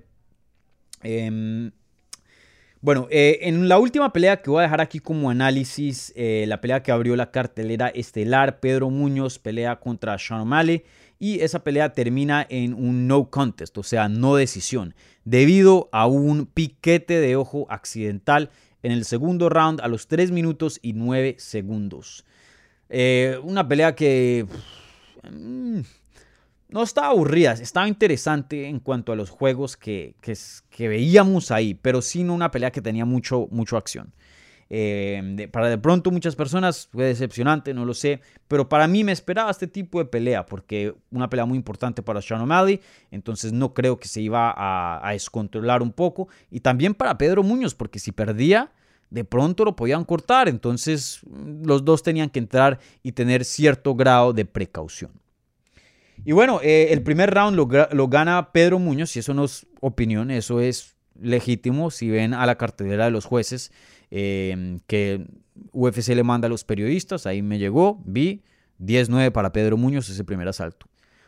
Parecía que Pedro Muñoz iba en camino a una decisión unánime, parecía. Pero pueda que pues Sean O'Malley en ese segundo round hubiera cambiado cosas y en ese tercer round lo hubiera ganado, de hecho la pelea un poco más interesante, de pronto una decisión a favor de él, o de pronto hasta una finalización, quién sabe, si hubiera eh, echado un poquito más, más de gasolina al motor eh, después de, lo que hemos visto. Pero de lo que vimos, una pelea muy cautelosa de ambos peleadores, una pelea muy disciplinada de Pedro Muñoz que eh, lo he criticado en el pasado por no ser disciplinado, porque a veces pienso que por dar pelea a la noche y ser muy sangriento, a veces le cuestan ciertas victorias. Y él es un peleador muy técnico, toca decirlo así, pero mm, es loquillo, es aguerrido y, le gustan las guerras, le gustan la sangre. Y claro, en cuanto a fan, en cuanto a emoción, no lo critico ahí, pero en cuanto a potencial, sí me ha parecido que en el pasado de pronto pudo haber hecho un poquito mejor. Entonces, ver este tipo de desempeño de Pedro Muñoz no me molesta, me, medio me gusta. Y en cuanto a Sean O'Malley, brother, lo habíamos hablado en la previa, yo lo había dicho en varios programas, lo dije cuando estuve de invitado en el show de Dan Levitard and Friends, igualmente en el preview que hice para MMA Junkie. Este era momento crucial de Sean O'Malley. Este era el momento donde UFC lo empujaba a la parte honda de la piscina. A ver, ¿sabes nadar o no? Punto. Aquí, aquí resolvemos. A ver, ¿qué, ¿qué es lo que vas a hacer? Eres interesante, tienes buena fanaticada, has hecho un gran trabajo con oponentes más o menos o pues, eh, principiantes, por decirlo así, o, nivel de, de, principiante, por decirlo así. Ya este es el nivel bueno, tienes que hacer algo, tienes que ilusionar, y no ilusionó. Su desempeño no ilusionó, y bueno, ese piquete de ojo, ese resultado, no, no nos deja con, con qué soñar de Sean O'Malley. Ahora, también no fue una derrota, ¿no? Fue, fue un no resultado debido a un piquete de ojo. Entonces todavía no se puede descartar a Sean O'Malley como un gran prospecto, como alguien que puede llegar a prometer mucho, como alguien que puede llegar a hacer bastante en la división y ser una estrella. Eh, eso sí no lo podemos descartar, pero tengo que decir que, brother, un resultado y un desempeño relativamente decepcionante. Esta era la pelea para hacer presencia, esta era la pelea para decir, ya llegué, estoy aquí, pero no lo fue. En cuanto a qué va a seguir para estos dos peleadores, pues Pedro Muñoz no sabemos la gravedad del piquete de ojo. Si es muy grave, pueda que no, no pueda pelear eh, en meses. Entonces me imagino que Sean O'Malley, estando enterito, ya con un campamento, querrá regresar pronto y tener una pelea. Yo viví la pelea entre Jair Rodríguez y Jeremy Stevens, que también duró 15 segundos por un piquete del ojo. Yo estuve ahí en la Ciudad de México cubriendo esa pelea, en ese entonces no para MMA Junkie, pero cuando trabajaba para MMA Fighting. Y esa pelea la hicieron al siguiente mes, creo que eso fue en septiembre, sí, porque eh, fue unos días después de, de la independencia de México, creo que fue el 20 de septiembre, algo así. Y al otro mes, en octubre, ya estaban peleando. Y en esa pelea, Jeremy Stevens no pudo continuar por el piquete de ojo. Pueda que este sea el mismo caso. Me gustaría ver que vuelvan a hacer esa pelea, pues porque, brother, no la vimos. La verdad es que no, nos dio tiempo para ver la pelea. Nada pasó. Eh, y bueno, esperemos que, que, vuelvan y, y hagan este combate en un mes o dos meses. Si es que Pedro Muñoz, obviamente, está en condiciones de pelear. Lo primero, lo primordial es su salud. Si no, que pongan a Sean O'Malley contra otro. Por ahí Adrian Yanes eh, viene de una gran victoria y no tiene oponente. Esa me gustaría en cuanto a boxeo. Sería muy, muy interesante. Dos prospectos muy buenos. Sería un tipo diferente de combate, ya que no es un veterano pasando la antorcha, por decirlo así, o, eso es por lo menos lo que Sean O'Malley quería, ¿no? Esos serían dos prospectos topándose. Pero creo que sería una pelea muy buena. Eh, también, ¿quién más está por ahí? Una pelea con Ricky Simón sería interesante, que están los rankings. Eh, no sé, una pelea con Rob Font, que viene de una derrota, no tiene ninguna pelea todavía. Obviamente su última pelea fue contra eh, Chito Vera, donde lo dominaron. Eh, Sean O'Malley Rob Font me gustaría también. Em, creo que hay varias opciones. Hay varias opciones para Sean O'Malley. Pero sí quiero ver que regrese pronto. Pronto, porque esa pelea me dejó con un saborcito amargo. Un saborcito amargo. Bueno, mi gente. Eh, con esto termino mi análisis de la cartelera de UFC 276. Yo sé que ya llevamos una hora y 15 minutos hablando, pero vuelvo y lo digo, esta cartelera, vaya que nos dejó bastante de qué hablar. Entonces, ahora esta es la parte de este análisis de, de los resultados de UFC 276. 76, donde ustedes pueden hacer preguntas, cualquier inquietud, cualquier cosa que no haya tocado, eh, varias peleas que no he hablado que también fueron importantes. Voy a hacer ah, un video separado para la pelea de Jim Miller con Donald Cerrone porque pues Donald Cerrone se retira, un peleador histórico, un peleador que significó mucho para la compañía y creo que me gustaría hablar mucho de, su legado y darle una buena despedida en un video aparte. Eh, pero bueno, fuera de eso, eh, voy a estar contestando sus preguntas acerca de lo que quieran. Entonces ahí abro el suelo para que em, hagan preguntas, ¿vale?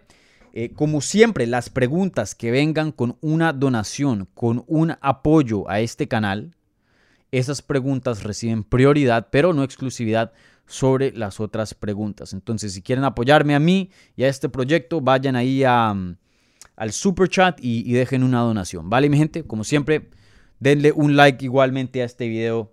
Con solo un like me basta. Y si son nuevos, bienvenidos aquí Hablemos MMA. Mi nombre es Dani Segura, periodista para MMA Junkie, un portal americano en inglés. El portal más grande de las artes marciales mixtas.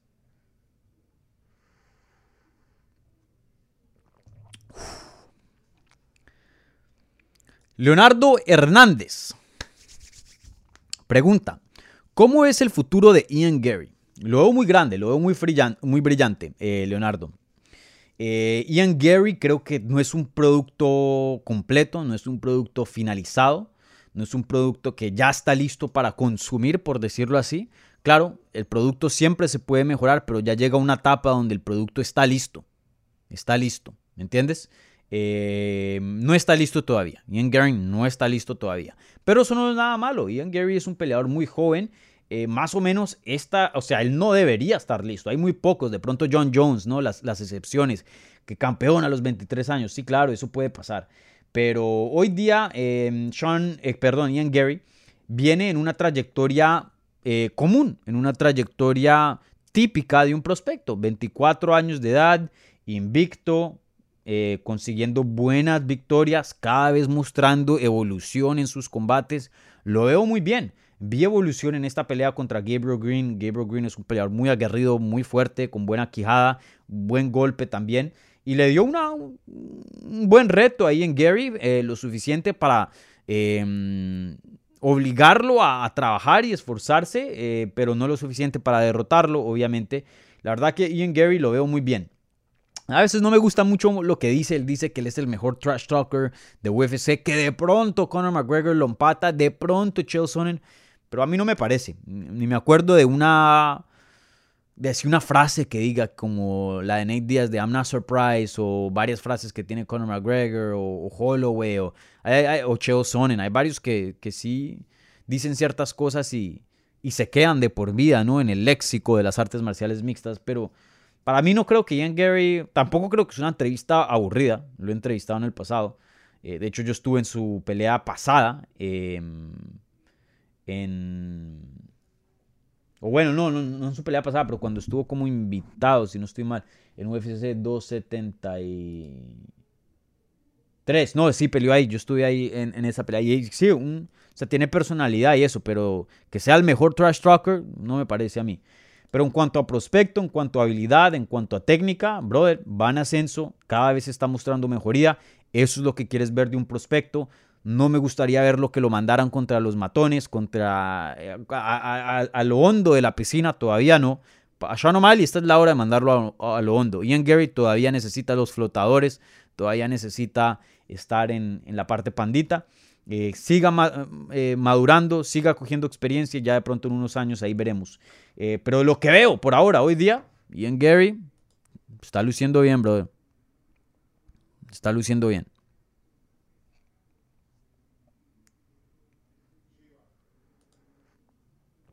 Jesús M. Saludos, Dani. Volkanovski, Olivera para fines del 2022. Es posible. Veo una posibilidad, no sé qué tan factible sea, pero que UFC todavía tiene una espinita con Islam Makhachev debido a que no tomó la pelea de corto aviso contra... ¿Quién es que era? Era contra Dos Anjos, creo que era.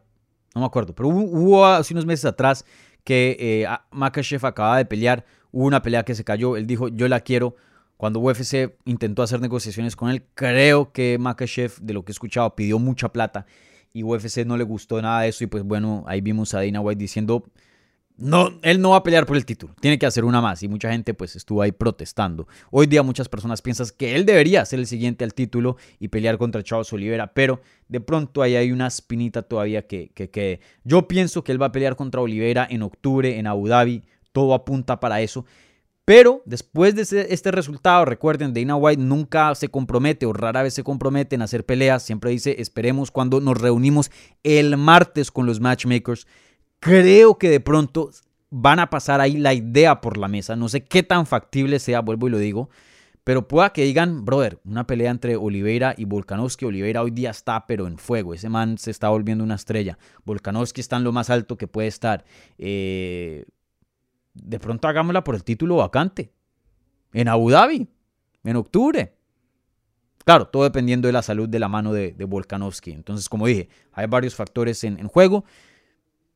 No creo que sea extremadamente loco pensar Volkanovski Olivera para fines de, 2022. No creo que pase, pero no tampoco estoy listo para completamente eh, descartar esa idea. HDMI, HDMI Shorts dice por acá. Dani, ¿qué se sabe de Max? No se ha pronunciado, sigue en el hospital, sí, fue directamente al hospital, no habló con los medios.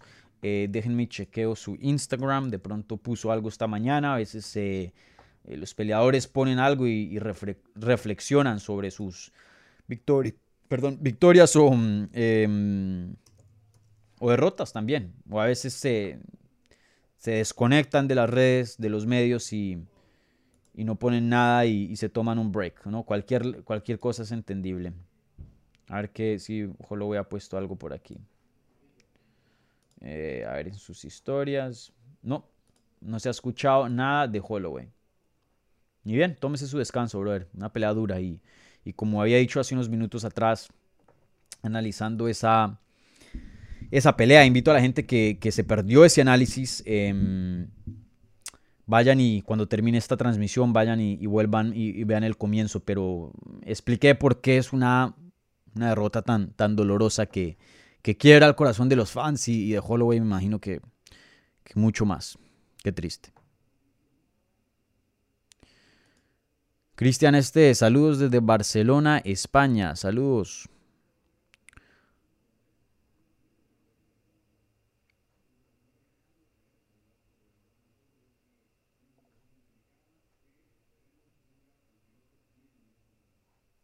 Science of MMA, saludos. Tras el UFC 276, ¿crees que Pereira está en buen momento para derrotar a Dazaña? Eh, sí, o sea, le doy un chance, tiene poder, la técnica de él es increíble, está en mejoría. Em, esto es una pelea donde Adazaña se tiene que, creo que es una pelea que, que en papel le presenta más amenaza, más peligro que Jared Cannonier, que Paulo Costa, que em, no voy a decir que Whitaker. Whitaker, en mi opinión, sigue siendo la amenaza más dura y en esa segunda pelea lo demostró, casi le gana, una pelea muy, muy reñida pero más que Derek Brunson, más que, más que todo el mundo excepto Whitaker, en mi opinión. Eh, todavía creo que Azaña va a ser un gran favorito, en mi opinión, en mis ojos lo va a ser, pero que Pereira tiene un chance de ganar esta pelea, sí, claro. Miren ese poder que tiene.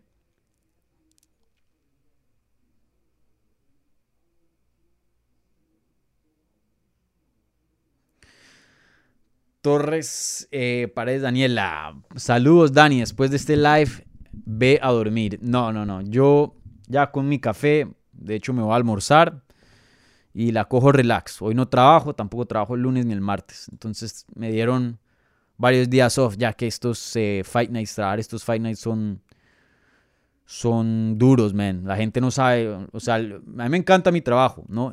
Pero la gente ve mucho como, hoy el, periodista, el periodismo de, las artes marciales mixtas, oh, súper cool, y, sí, obviamente lo es. Me fascina mi trabajo, este es mi trabajo de, mis sueños, esto era lo que quería hacer, pero trabajamos mucho, mucho, mucho, mucho. Imagínense, yo, yo empecé a trabajar a las 5 de la tarde ayer, haciendo una previa en vivo para MMA Junkie, después escribiendo notas, escribiendo recapitulaciones de las peleas, etcétera, etcétera. Y, y, nos dio a todo el mundo, no solo a mí, hasta las 4 de la mañana hasta las 4 de la mañana, porque nos toca quedarnos eh, para escuchar la rueda de prensa, escribir historias después de la rueda de prensa, etcétera, etcétera, etcétera. Bastante.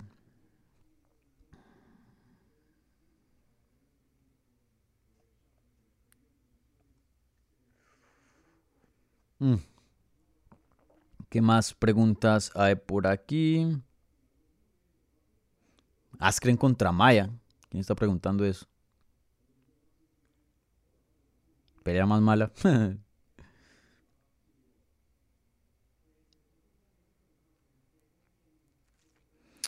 ¿Qué otras peleas hay por aquí? Perdón, preguntas.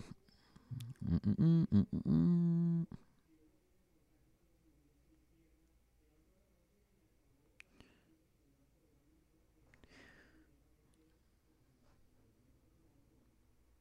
Me están haciendo preguntas, pero no respectas a UFC 276. Me quiero quedar en materia, mi gente. Si tienen preguntas fuera de, esta cartelera, guárdenlas para el miércoles por la noche, cuando hago el programa de Hablemos Live, que va a ser el episodio número 20. Eh, tengo que hacer algo especial. Eh, ahí veo cuál invitado voy a traer. Ahí tengo unas ideas, pero todavía no hay nada concreto. Pero eh, otra vez, el miércoles a las 9 pm, hora este, hora de Miami, hora de Nueva York estaré en vivo aquí en Hablemos Live. Ahí sí preguntas de lo que quieran. Ahí sí no hay, no hay límites.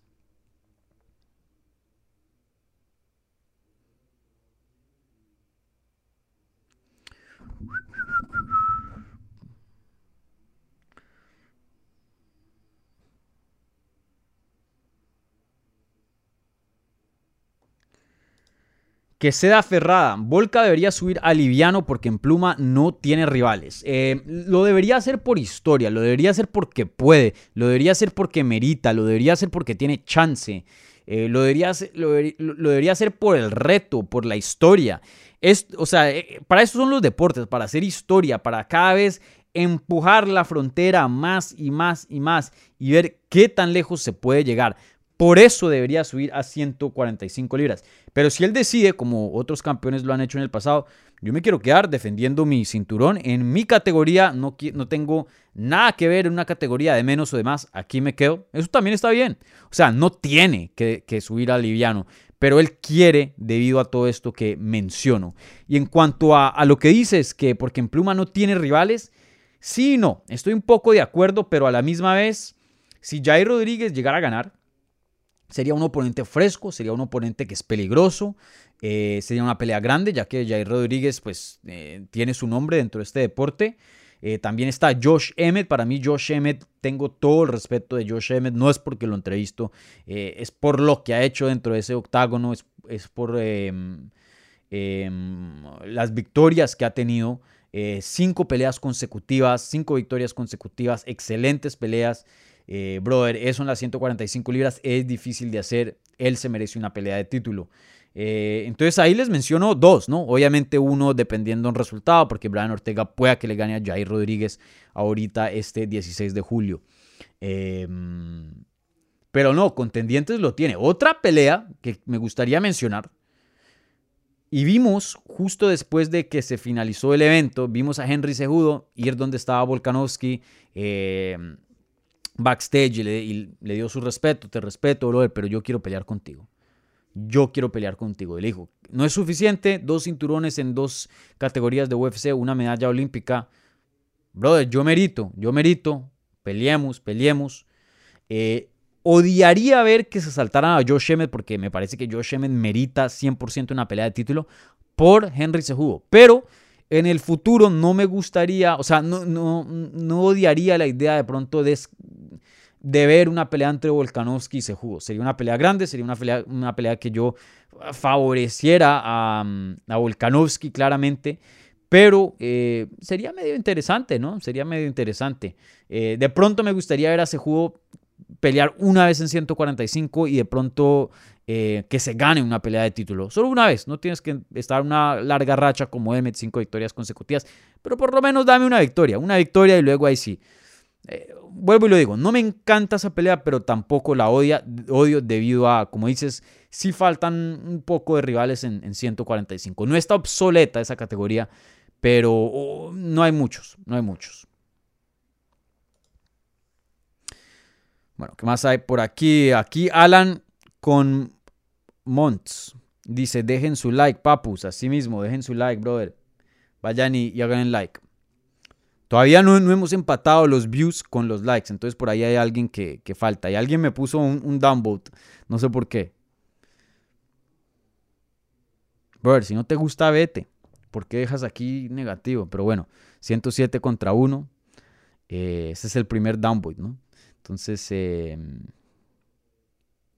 ese es el primer dislike. Entonces no, no está nada mal.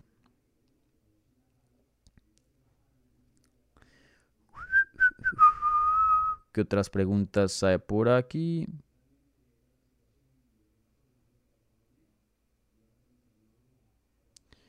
Gracias por los likes, ahí van entrando.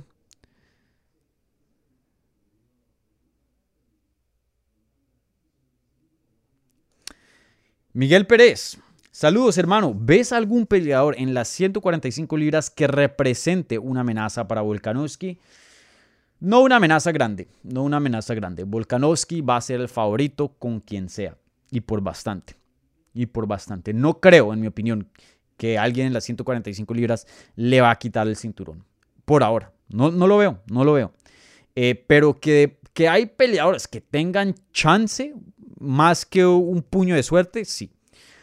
Creo que eh, Jair Rodríguez es un reto muy interesante en cuanto a de pie. Pueda que sea una victoria muy fácil para Volkanovski debido a la lucha.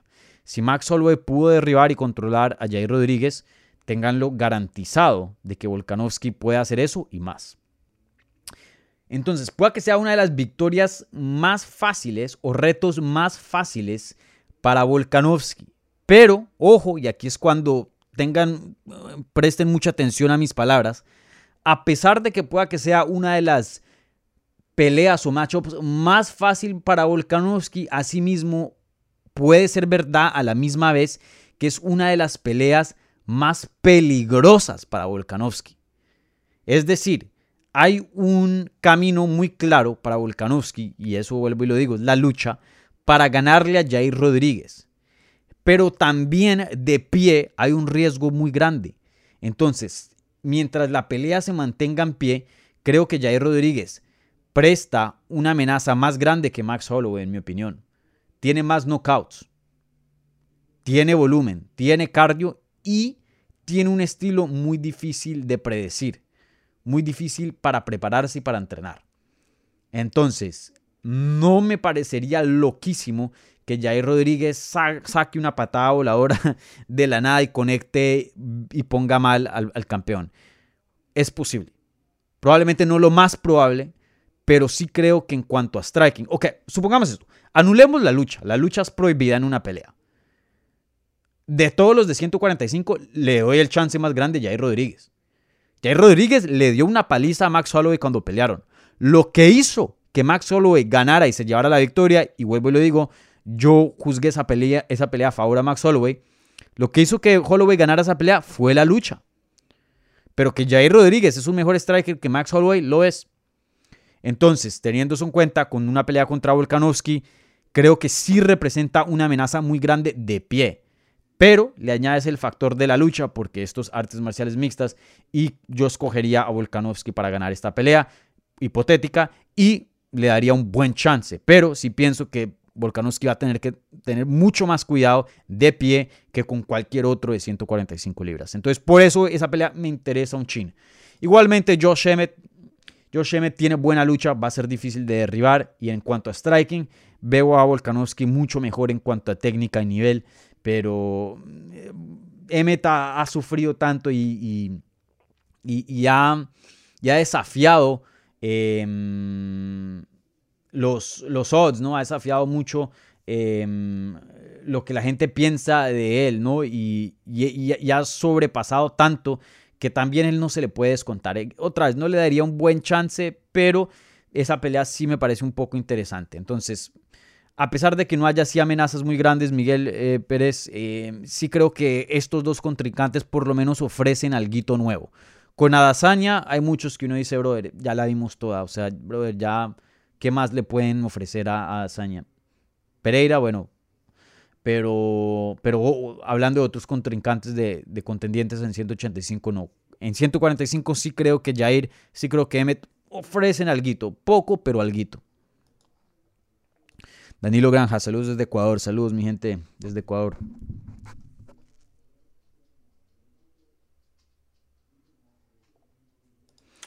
Más John Bart. Dani, saludos desde Barcelona, saludos.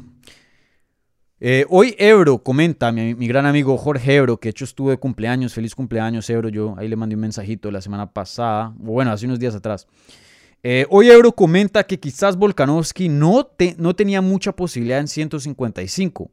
¿Estás de acuerdo? Yo creo que Volka puede ser campeón en 155. Em, no, sí tiene posibilidad sí tiene posibilidad. Eh, Volkanovski tiene una lucha fenomenal. Em, eh, la técnica es increíble, fácilmente sería uno de los élite, de los top en esa categoría, técnicamente hablando. En cuanto a fuerza, Volkanovski es un tanque. No veo como en ciertas ocasiones cuando suben de categoría, no veo un Islam Makashev o, o estos peleadores de lucha que lo van a tirar así por el aire con facilidad, ¿no? Pueda que le ganen en lucha, que sí, pero en cuanto a fuerza con fuerza, Volkanovski no es un peleador débil para nada. Creo que es difícil de, de, controlar y creo que en cuanto a fuerza va a estar ahí a la par con, con los más fuertes de la categoría en 155. Eso sí lo creo. Creo que la única desventaja es el tamaño. Volkanovski ya de por sí es pequeño, bajito para 145. En 155, con peleadores que ya miden 6 pies, 6'1, eh, peleadores más largos. Em, ahí sí es donde yo diría, de pronto tiene una desventaja, obviamente, pero no lo suficiente para yo decir, este no tiene chance de ser campeón, este no tiene chance de, de, ganar en 155 contra el top de la categoría. Yo sé que la matemática de las artes marciales mixtas no es perfecta y muchas veces, y la mayoría de veces, no funciona.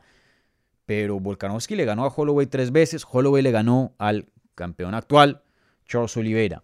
Entonces, em, vuelvo y lo digo, la matemática siempre no, no, no suma, no, no es perfecta en las artes marciales mixtas, pero de que tiene chance de Volkanovski ganarle a, a estos peleadores, sí, claro. Miremos el top ahora mismo. Hagamos este ejercicio. Miremos el top de las 155 libras, ¿vale? Y vamos em, peleador por peleador. ¿Vale? Empecemos de, abajo arriba. Empecemos a subir. ¿Qué quieren? ¿Top 10 o top 5? Ahí pongan en los comentarios. ¿Qué quieren? ¿Qué, tan largo quieren, quieren alargarnos aquí? Empecemos con el top 10, ¿vale? La vamos rápido. Rafael Fisiv contra Volkanovski. Está en el número 10. Me voy con Volkanovski. Tony Ferguson contra Volkanovski. Me voy con Volkanovski. Gamrod contra Volkanovski. Mm. creo que me voy con Creo que me voy con Volkanovski. Rafael Dos Anjos contra Volkanovski, número 7. Me voy con Volkanovski. Benio Dariush contra Volkanovski, número 6. No sé, de pronto me voy con Benio. De pronto. No sé. Michael Chandler contra Volkanovski, 5. Volkanovski. Islam Makachev contra Volkanovski, número 4.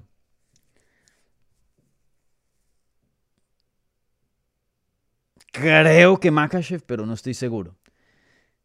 3. Justin Gage contra Volkanovski. Volkanovski. 2. Dustin Poirier contra Volkanovski. Volkanovski.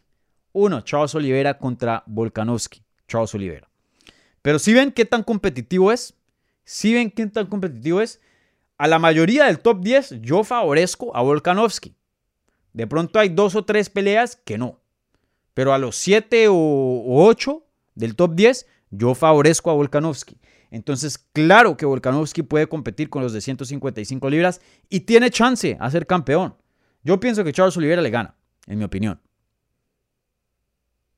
Pero no, no voy a decir que es imposible de que Volkanovski eh, pueda llegar a ser campeón en 155 libras. Eh, todo respeto a, Jorge Ebro. Jorge Ebro es, un gran amigo mío. Nos vemos a cada rato cubriendo eventos. Yo tengo todo el respeto del mundo de él. Simplemente diferimos en opiniones, eh, así como difiero con muchas personas. Y, bueno, por eso muchas veces me gusta traer a Jorge Ebro aquí en el canal, precisamente porque no decimos lo mismo. Porque a veces es cansón cuando uno trae a alguien en el programa y sí, yo pienso lo mismo. Sí, lo bacano es tener opiniones distintas. Pero mi opinión Volkanovski, claro que sí tiene chance en 155. Acabamos de hacer el ejercicio. Yo paso la prueba, pero ustedes ahí haciendo eh, pelea por pelea, subiendo el top 10, ahí ustedes suman el puntaje y, vean cuántas peleas favorecen a Volkanovski dentro del top 10. Yo, en mi opinión, creo que uno debería favorecerlo muchas. Luis Uscanga, Dani, ¿cómo viste a Dricus? No es Dricus, parcero, no es Dricus, es, eh, ¿cómo es que se dice el nombre de él? Dricus de Plus. De Plus. Francés. Ah, no, mentira. Es de Sudáfrica, pero creo que tiene. Es un nombre francés. Duplus. Eh, él, eh, brother, no lo vi tan bien, ¿sabes? Eh, pintaba para. Bueno, todavía pinta para ser un prospecto muy, muy bueno. 28 años de edad. invicto dentro de UFC. Em, ex campeón de KSW, que es una, una promoción muy respetable. Pero, brother, sí que la subo contra Brad Tavares. Yo pensé que Brad Tavares iba ganando ese combate. Eh, el primer round se lo di para Brad Tavares. Eh, el puntaje fue 29-28 en todas las carteleras de los jueces a favor de The Plus. Pero, brother, la subo mucho. Y mucho de eso que, que ganó fue por juventud y fue por aguante, porque ahora Tavares pues ya es viejito y ya tiene un millaje pero eh, muy grande en su cuerpo, tiene 34 años de edad. Eso fue lo que pasó, pero en técnica, técnica, Brad Tavares superó, superó a, a Dricus. Y ya cuando la pelea entró a algo de, de aguante contra aguante, voluntad contra voluntad, garra contra garra, The Plus ganó. Y bueno, todo mi crédito a, para The Plus, obviamente, The, Plus, no sé cómo se pronuncie, pero, pero quiero ver más mejoría porque no, no se vio muy bien en mi opinión, a pesar de que ganó contra Brad Tavares, en mi opinión.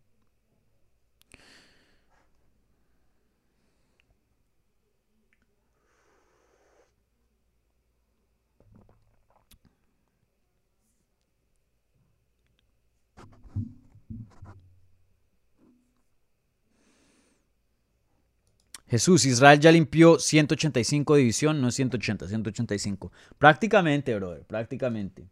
Eh, Pereira es el único que medio encontraron y, pudieron jugar las cartas y rápidamente en tres peleas pudieron conseguir aquí un contendiente. Pero se imaginan si eh, Pereira no hubiera existido, no hay nadie. Strickland de pronto, pero Strickland no le gana a Dazaña. Miren el, top de la división de las 185 libras. Robert Whittaker, número uno, ya le ganó a Dazaña. Kenneneer, le acabo de ganar a Dazaña. Marvin Vettori, número 3 ya Yazaña le ganó. Sean Strickland lo acabaron de noquear. Derek Bronson, 5, ya le ganó a Dazaña. 6, Paulo Costa, ya le ganó a Dazaña. Jack Hermanson, 7, eh, no ha peleado con Dazaña, pero ha tenido varias derrotas. Lo único que puede salvar esta división y, sacar algo interesante, em, sacar algo interesante en esta categoría, eh, es que Darren Till entre en una buena racha. Si Darren Till llega a lograr entrar en una buena racha, dos, tres peleas ganadas, una pelea entre Azaña y Darren Till sería bien, pero bien, pero bien grande. Darren Till es una estrella y sería una pelea gigante. obviamente favorezco a, Azaña, pero creo que sería una pelea muy bacana y muy vistosa. Em, eso es lo único. Y bueno, Pereira. Pero fuera de eso, André Muniz, pero André Muniz está muy atrás, brother. Le acaba de ganar a, a Hall. Creo que le faltan dos, tres peleas más para, para poder tener esta conversación. Pero sí, ya, ya limpió la división. Azaña ya prácticamente limpió la división. Ahora lo que se espera, que salgan nuevos contendientes. Pero ya está esta generación, ya Azaña la limpió.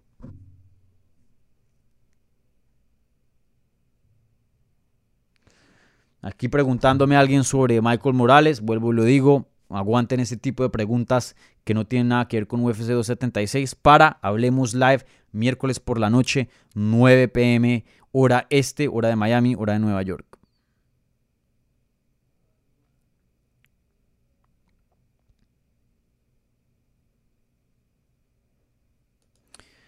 Ramón, hola Dani, saludos desde Madrid, España. ¿Crees que Ilia Topuria podría estar en el nivel a nivel, a el nivel de Volkanovski, el uh, año próximo, ¿cómo ves a Volkanovski en ligero? Bueno, lo de ligero ya lo respondí. En cuanto a Tupuria, yo vuelvo y lo digo, Tupuria para mí es uno de los prospectos más grandes de este deporte. Eh, pero pues tengo que decirlo así, ser honestos con, con, el análisis, siempre con respeto, pero siempre con honestidad. Y tengo ciertas reservaciones porque la verdad que eh, tuvo un mal corte y tuvieron que parar el corte cuando él intentó pelear en 145. Lo vemos muy bien en 155 cuando consiguió un knockout espectacular contra Jai Herbert. Y, bueno, a ver si regresa a 145. Él me ha dicho a mí en entrevistas que el plan es todavía apuntar al título de 145. 155 simplemente es una opción para que él pueda estar más activo. Si puede llegar y dar peso y no estar afectado, porque tengo un poquito de, de reservaciones en cuanto a ese aspecto. Creo que Ilya puede ser uno de los retos más interesantes, no ahora mismo, pero de pronto en unos años, un año, año y medio o dos años, para Volkanovski. Em, si sigue ganando, sigue viéndose bien con ese poder, esa buena lucha, puede ser un reto muy, muy interesante para Volkanovski. Todavía hoy día favorezco a, a Volkanovski en una pelea, creo que estuvieras loco si no lo haces. Em, pero, como dije, Tupuria va en ascenso, un prospecto muy, muy bueno, cada vez luce mejor. Volkanovski, por más de que se está viendo, está en su mejor momento, se está viendo espectacular. Eh, en algún momento, y a todo el mundo le pasa, no creo que va a ser pronto, pero en unos años, con 33, va a empezar la bajada en algunos años y, si Ilya lo, lo, ¿no? lo, coge en el momento perfecto, eh, pueda que le gane, pueda que le gane, no sé, pero me, gustaría ver más de Ilya en cuanto a técnica, en cuanto a evolución, y no solo eso, pero ver que puede llegar a 145 cómodamente. Eso es mi, reservación más grande. Pero sí, Ilya es un jugador ahí en esa, en esa categoría, definitivamente.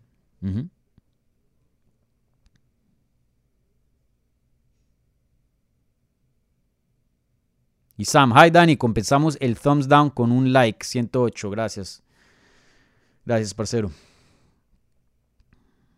Bueno, aquí preguntándome sobre Gary, Ian Gary, ya contesté esa pregunta.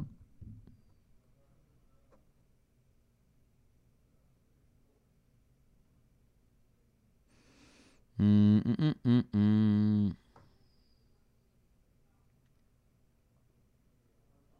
¿Qué sigue para Holloway? Rodrigo Hernández, ya hablé de eso detalladamente a principios de, de esta, este análisis, de este resultado. Entonces, por favor, te invito a que, a que cuando termine esta transmisión, que vayas y, y vuelvas a ver todo, porque la verdad que eh, hablé todo detalladamente, no solo del evento estelar, pero también de eh, ese, esa pelea.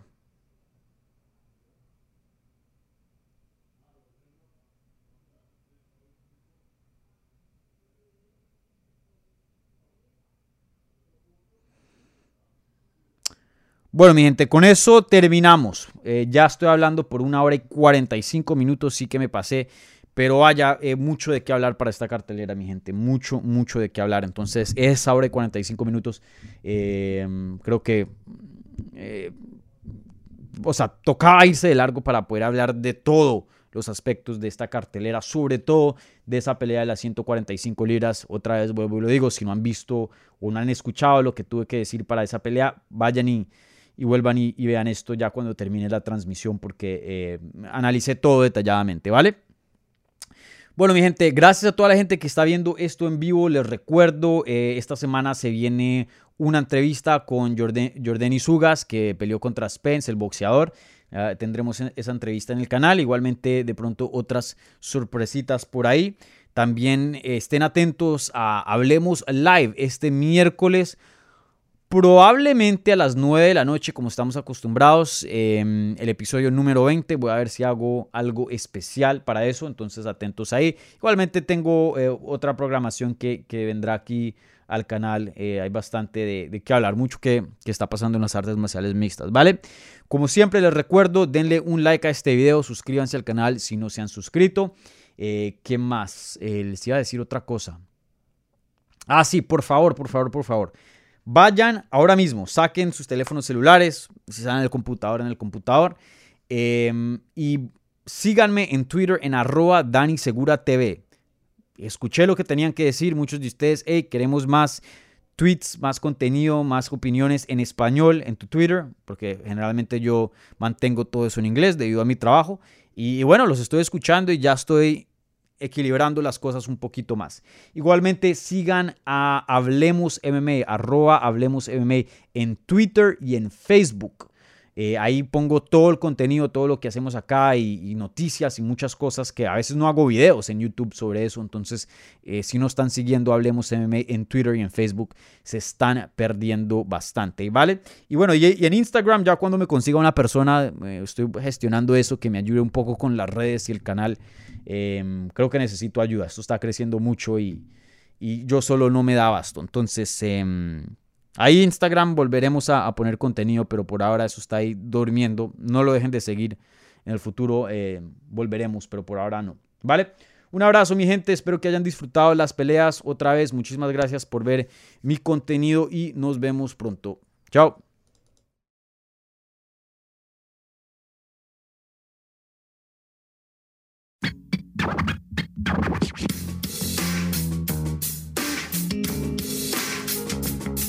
Gracias por escuchar Hablemos MMA. Si les gustó el show, los invitamos a que se suscriban en su plataforma favorita de podcast para recibir episodios semanales. También déjanos tu review o cualquier comentario. Pueden seguir Hablemos MMA en Twitter, Instagram y Facebook en arroba Hablemos MMA. Y me pueden seguir a mí en arroba Dani Segura TV. Hablamos la próxima semana.